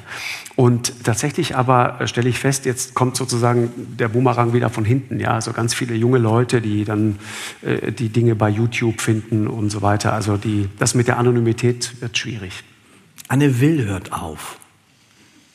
Ende des Jahres. Das war für mich eine Riesenüberraschung. Also, als ich das Buch geschrieben habe, da gab es Frank Plasberg und Anne Will und dann so, und jetzt auf einmal gibt es eigentlich nur noch Maybrit Illner und äh, Markus Lanz. Warum hört Anne Will auf? Äh, Fragst du mich? Ich habe keine Ahnung. Ich weiß es nicht. Äh, Ruft man sich da nicht gegenseitig an und sagt, ich höre jetzt auf, wie sieht's bei dir aus? Nein. Nein, nein. Wie läuft's denn so? Läuft's denn so? Nee, Mit, mit Frank Passberg äh, bin ich ein bisschen befreundet tatsächlich. Den, den mochte was ich immer. Frank Passberg war immer für mich so ein, so ein, als er noch im dritten vor allen Dingen war, das war, das, das war, das war sehr inspirierend, fand ich. Ist das nicht so ein. Moment, wo man Also sagen, die Idee Ja. sozusagen, Politsendung anders zu machen und auch anders zu fragen. Ich habe immer zutiefst daran geglaubt, dass man auch das andere Politikergespräch führen kann. Ist es nicht so ein Moment, sich zu fragen, als ZDF oder auch als, als, als eure Sendung, Sonntagabend, wenn das jetzt so, so frei wird, Sonntagabend, Markus Lanz, 21.45 Uhr, im ZDF. Das weißt du wirklich, es ist so ekelhaft, wie du dich jetzt ranpirscht an, den, an diese DPA-Meldung, die du versuchst zu kreieren. Äh, aber ich kann dir den Gefallen nicht tun, leider irgendwie. Also wird nicht funktionieren, wird nicht sein. Aber überraschend war es, hat sich, über, hat sich auch genauso überrascht, ja, die Ankündigung. Überrascht, ja, aber ich kenne die Gründe nicht, ich kenne die Hintergründe nicht, ich weiß es nicht. Es gibt, ähm, ich, dieses, dieses, dieses Leben sozusagen auch in der, in der Öffentlichkeit, ja, das ist, das ist schon ähm, also Fluch und Segen gleichermaßen. Ne? Also sind an vielen, vielen Stellen bist du sehr privilegiert und man ist auch dankbar dafür. Aber natürlich ähm, kann ich verstehen, wenn jemand dann irgendwann sagt, du, ich, ich will das jetzt nicht mehr. Ich habe das, ich hab das in dem Interview damals mit Obama, äh, mhm. ich weiß nicht, ob du das mitgekriegt hast, ja. da haben wir mal darüber gesprochen, über den Fluch von, also jetzt ist Obama eine ganz andere Liga, ja. Aber grundsätzlich über den Fluch sozusagen von Bekanntheit. Das war damals wahnsinnig beeindruckend. Da saß dieser Mann, der irgendwie sagte, weißt du, ich habe manchmal davon geträumt, saß ich im Oval Office und habe ich davon geträumt, ich gehe jetzt einfach raus durch diesen Seitenausgang und dann verschwinde ich einfach in den Straßen von Washington und komme nie wieder zurück. Was und er meinte, das, ist, das ist so ein Traum, den kenne ich von vielen Leuten, ehrlich gesagt. So ja, aber das kann der nicht mehr. Das ist vorbei. Kann, das stimmt. Ja. Das, das meine ich. Das ist, das ist halt vorbei. Und er erzählte mir dann äh, von, von einem Besuch nach dem Amt äh, in, in Mailand, Piazza Duomo, ja, äh, und er geht raus und will versuchen, mit seiner Frau einfach ein Eis essen zu gehen. Und die sind nach, nach äh, zehn Minuten von 3000 oder 5000 Menschen umringt. Es geht einfach nicht mehr. Und denkt dran, Angela Merkel hat in, im letzten Sommer in Italien Urlaub abgebrochen. Mhm. Genau aus den gleichen Gründen. Weil von Station zu Station wurde es immer mehr. Sie beklagt sich nicht darüber. Er beklagt sich auch nicht darüber und niemand tut das. Aber man muss das einfach nur verstehen. Ja, da gibt es dann irgendwann so eine, so ein, so ein, so ein das, du zahlst einen Preis. Das ist einfach so. Wie ist es? Und, wie, und Obama ja. hat, weiß ich, ich, ich habe ihn gefragt, wie das war, diese Zwischenphase. Ja, also du bist gerade ins Amt gewählt worden, bist aber noch nicht Präsident. Ja, im November die Wahl und im Januar ziehst du dann irgendwann ins Weiße Haus ein. Wo wohnst du denn eigentlich dazwischen? Er wohnte natürlich zu Hause in Chicago. Und er erzählte die, die, die Situation, er will mit seinen Kindern Eis essen gehen. Und er fährt runter mit dem Fahrstuhl aus diesem Hochhaus und kommt unten zum Ausgang. Und da steht der Typ vom Secret Service und der sagt auf die Frage, was er denn macht, ich gehe jetzt mit meinen Kindern Eis essen. Wait, geht jetzt nicht. Geh, fahr wieder hoch. Nach 20 Minuten kommt er wieder runter und hat einfach die komplette Straße geräumt. Hm. Es gab einfach nur noch diesen Eisverkäufer da. Diese Situation, ist, ne? also das ist der Preis sozusagen, den jemand wie der dafür zahlt. Das ist natürlich ein hoher Preis.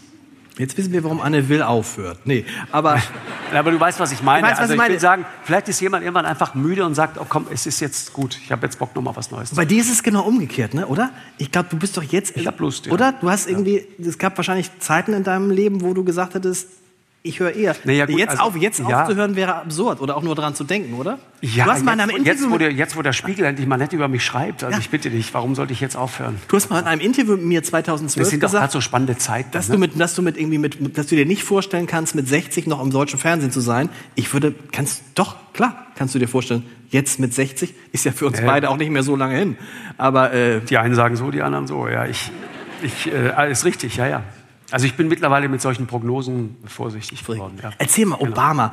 Wie ist es, ein Interview mit Obama? Ich, ich, weiß, ihr seid nach Amerika gefahren. Genau. Ihr musstet eine, in, in, in, so einem Hotel, der hat mehrere Interviews gegeben und dann ist es, geht es, es wie? War, es war total interessant, weil, also die Anreise war total interessant. Äh, Corona war Corona, Hochphase und Amerika war dicht.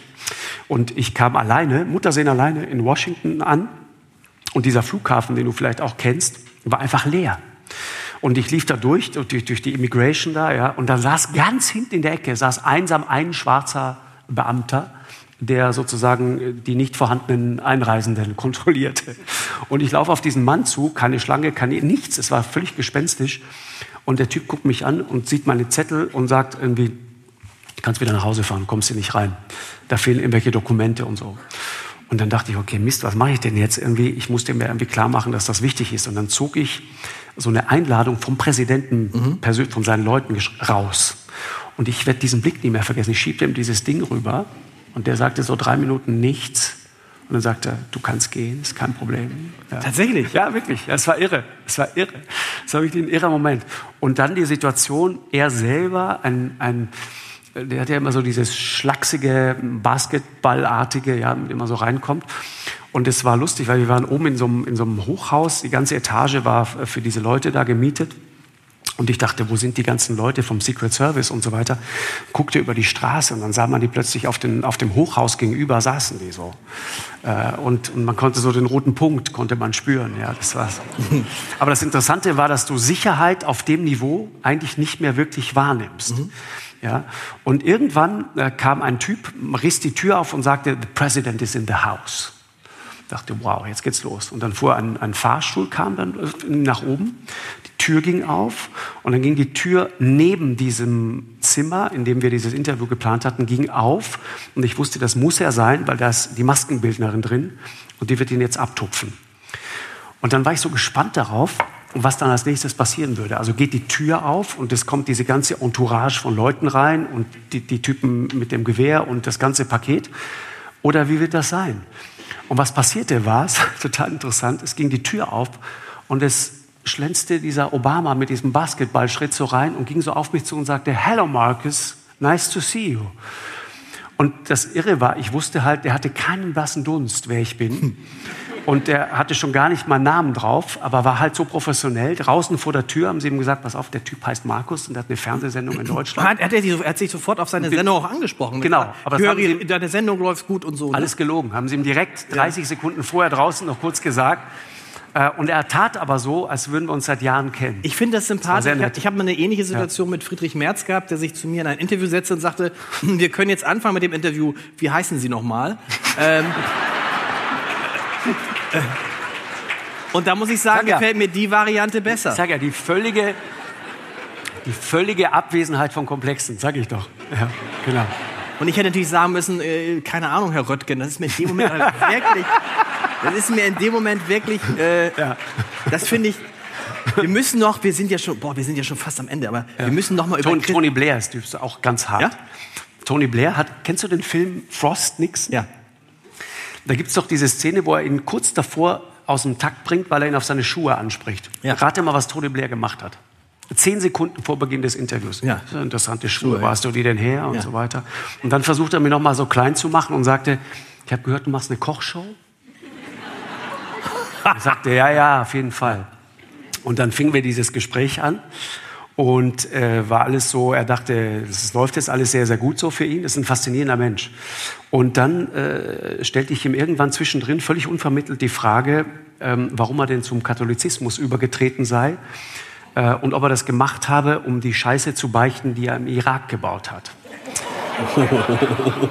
Und dann war sehr interessant die Reaktion. Er ging so nach vorne und sprach mich 20 Mal mit Vornamen an und sagte, Markus, listen. Und so, und, und so diese Nähe herzustellen. Und dachte ich, guck, wir sollten vielleicht doch nicht nur über Schuhe sprechen vor solchen Interviews.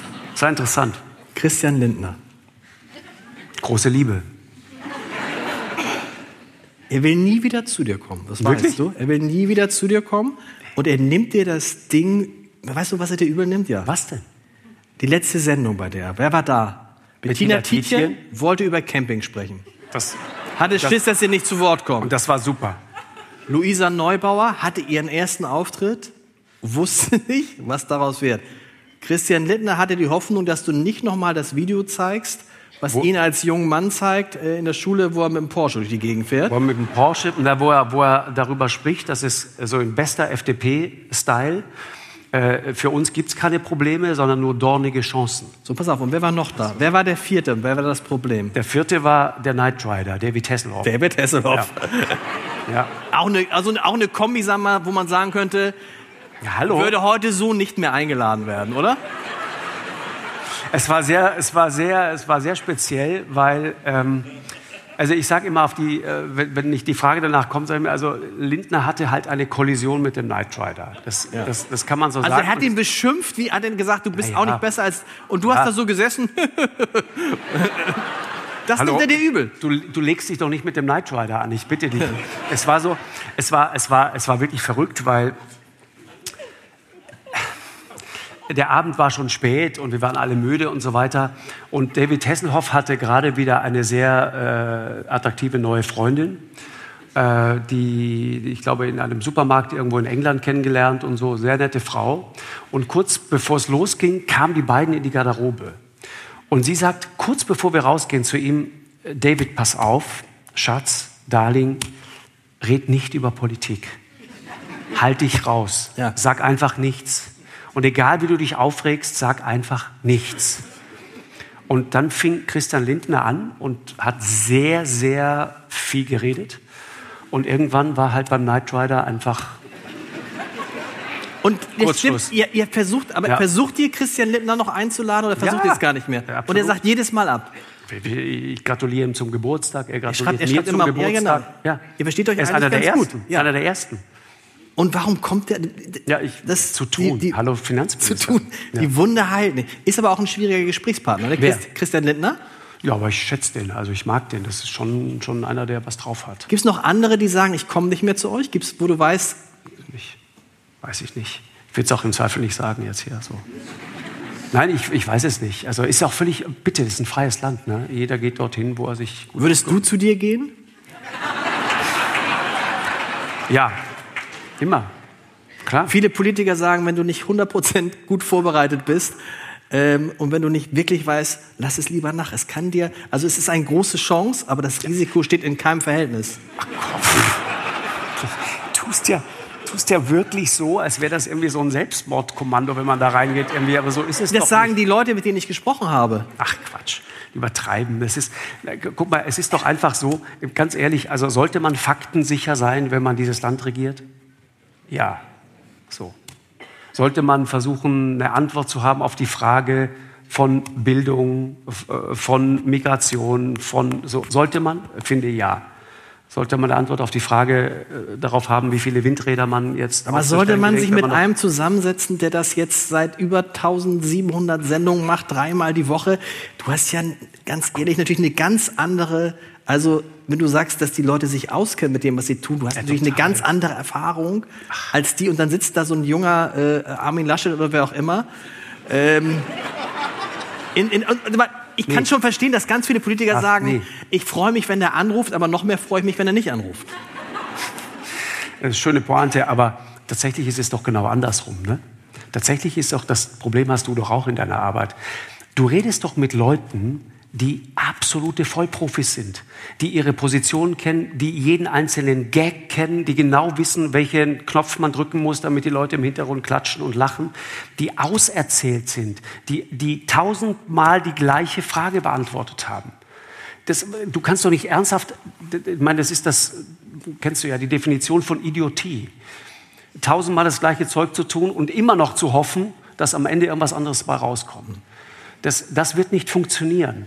Und deswegen ist doch der Job eigentlich zu sagen, pass auf, wie kann ich es anstellen, dass ich den, der schon tausendmal diese gleiche Frage beantwortet hat, jetzt endlich mal eine andere Antwort gibt. Und meine Antwort darauf ist, ich muss versuchen, ihn mit einem originellen Gedanken oder mit, mit äh, auch im Zweifel mit, mit körperlicher äh, Nähe äh, aus, dem, aus dem Tritt zu bringen. Ja. Ich muss, ich muss ihn stellen, ich muss die Pause zulassen, ich muss genau zuhören und ihn, mir genau dieses eine Wort geben und sagen, was meinen Sie denn jetzt genau damit? Erzählen Sie doch mal. Und dann könnte was passieren. Olaf Scholz sagt immer gern, er möchte, dass jeder Satz von ihm, den er sagt, von jedem, der ihn hört, so verstanden wird, wie er ihn gemeint hat, auch wenn der, der ihn hört, den Kontext nicht kennt und nicht dabei gewesen ist. Das erklärt, glaube ich, auch dann, da ist selbst Guten Abend schon eine schwierige Formulierung, oder? Ja. Absolut. Stell dir vor, du kennst den Kontext nicht. Ja. nicht auszudenken, ich, genau. Zu Scholz, kommt er mal zu dir? Ja, der war ja mehrfach da jetzt. Aber als Kanzler war, als, naja, Kanzler geht er, als Kanzler geht er nichts. Also die Kanzler, er ist ja mal zu Maybrit Illner gegangen und zu mhm. Anne Will. Mhm. Nee, Zeitler, die haben einen Standortvorteil. Ne, das, ist, das ist Berlin, wir sitzen in Hamburg, das ist schon, ne, für die ist Hamburg dann immer so, eine, so ein halber Tag ist dann Witzig, weg. was sonst ein Nachteil ist, ist dann mal ein Vorteil, ne? Ja. Also wenn man nicht genau. in Hamburg oder Berlin... Aber jetzt Frage an dich, Lars, wäre das ein Grund, mit der Sendung nach Berlin zu gehen? Also meine Antwort ist eindeutig nein. Nein. Weil dann müsste man ja aus dieser schönen Stadt weg. ja, genau. Lieber Markus, da hinten dieses rote Licht, das zeigt mir an, dass wir eigentlich schon weit über der Zeit sind. Wir könnten noch ganz, wir, ich finde, wir machen das jetzt einmal im Jahr, treffen wir uns hier. Und ähm,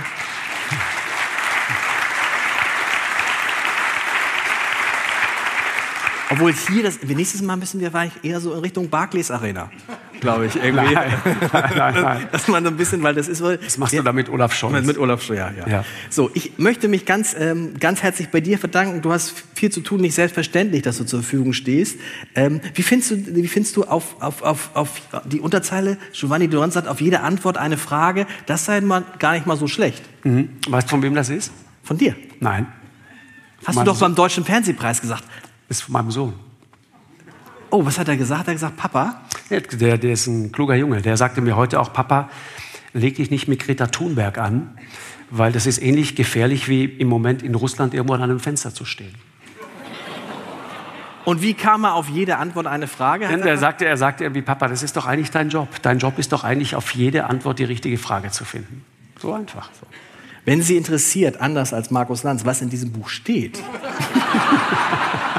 dann gibt es eine jetzt einmalige Gelegenheit, dieses Buch da draußen zu erwerben.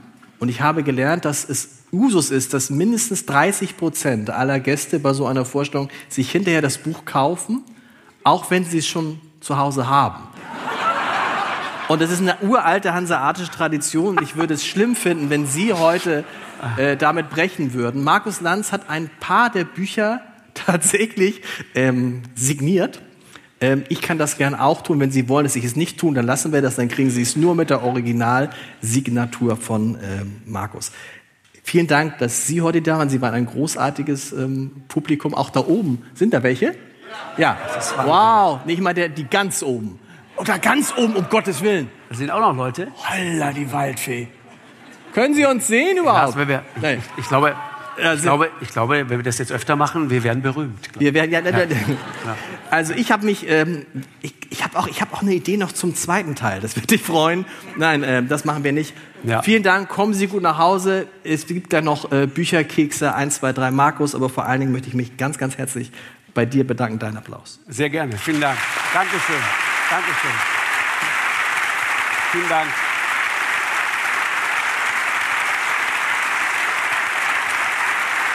Lars, vielen Dank, hat Spaß gemacht. Danke vielen sehr. Dank.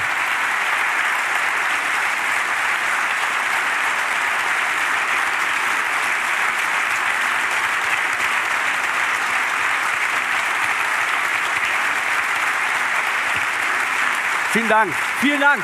Wir nehmen alles mit hier. So. Dankeschön. Vielen Dank. Das danke sehr. Kommen Sie, kommen Sie, gut nach, kommen Sie gut nach Hause. Dankeschön.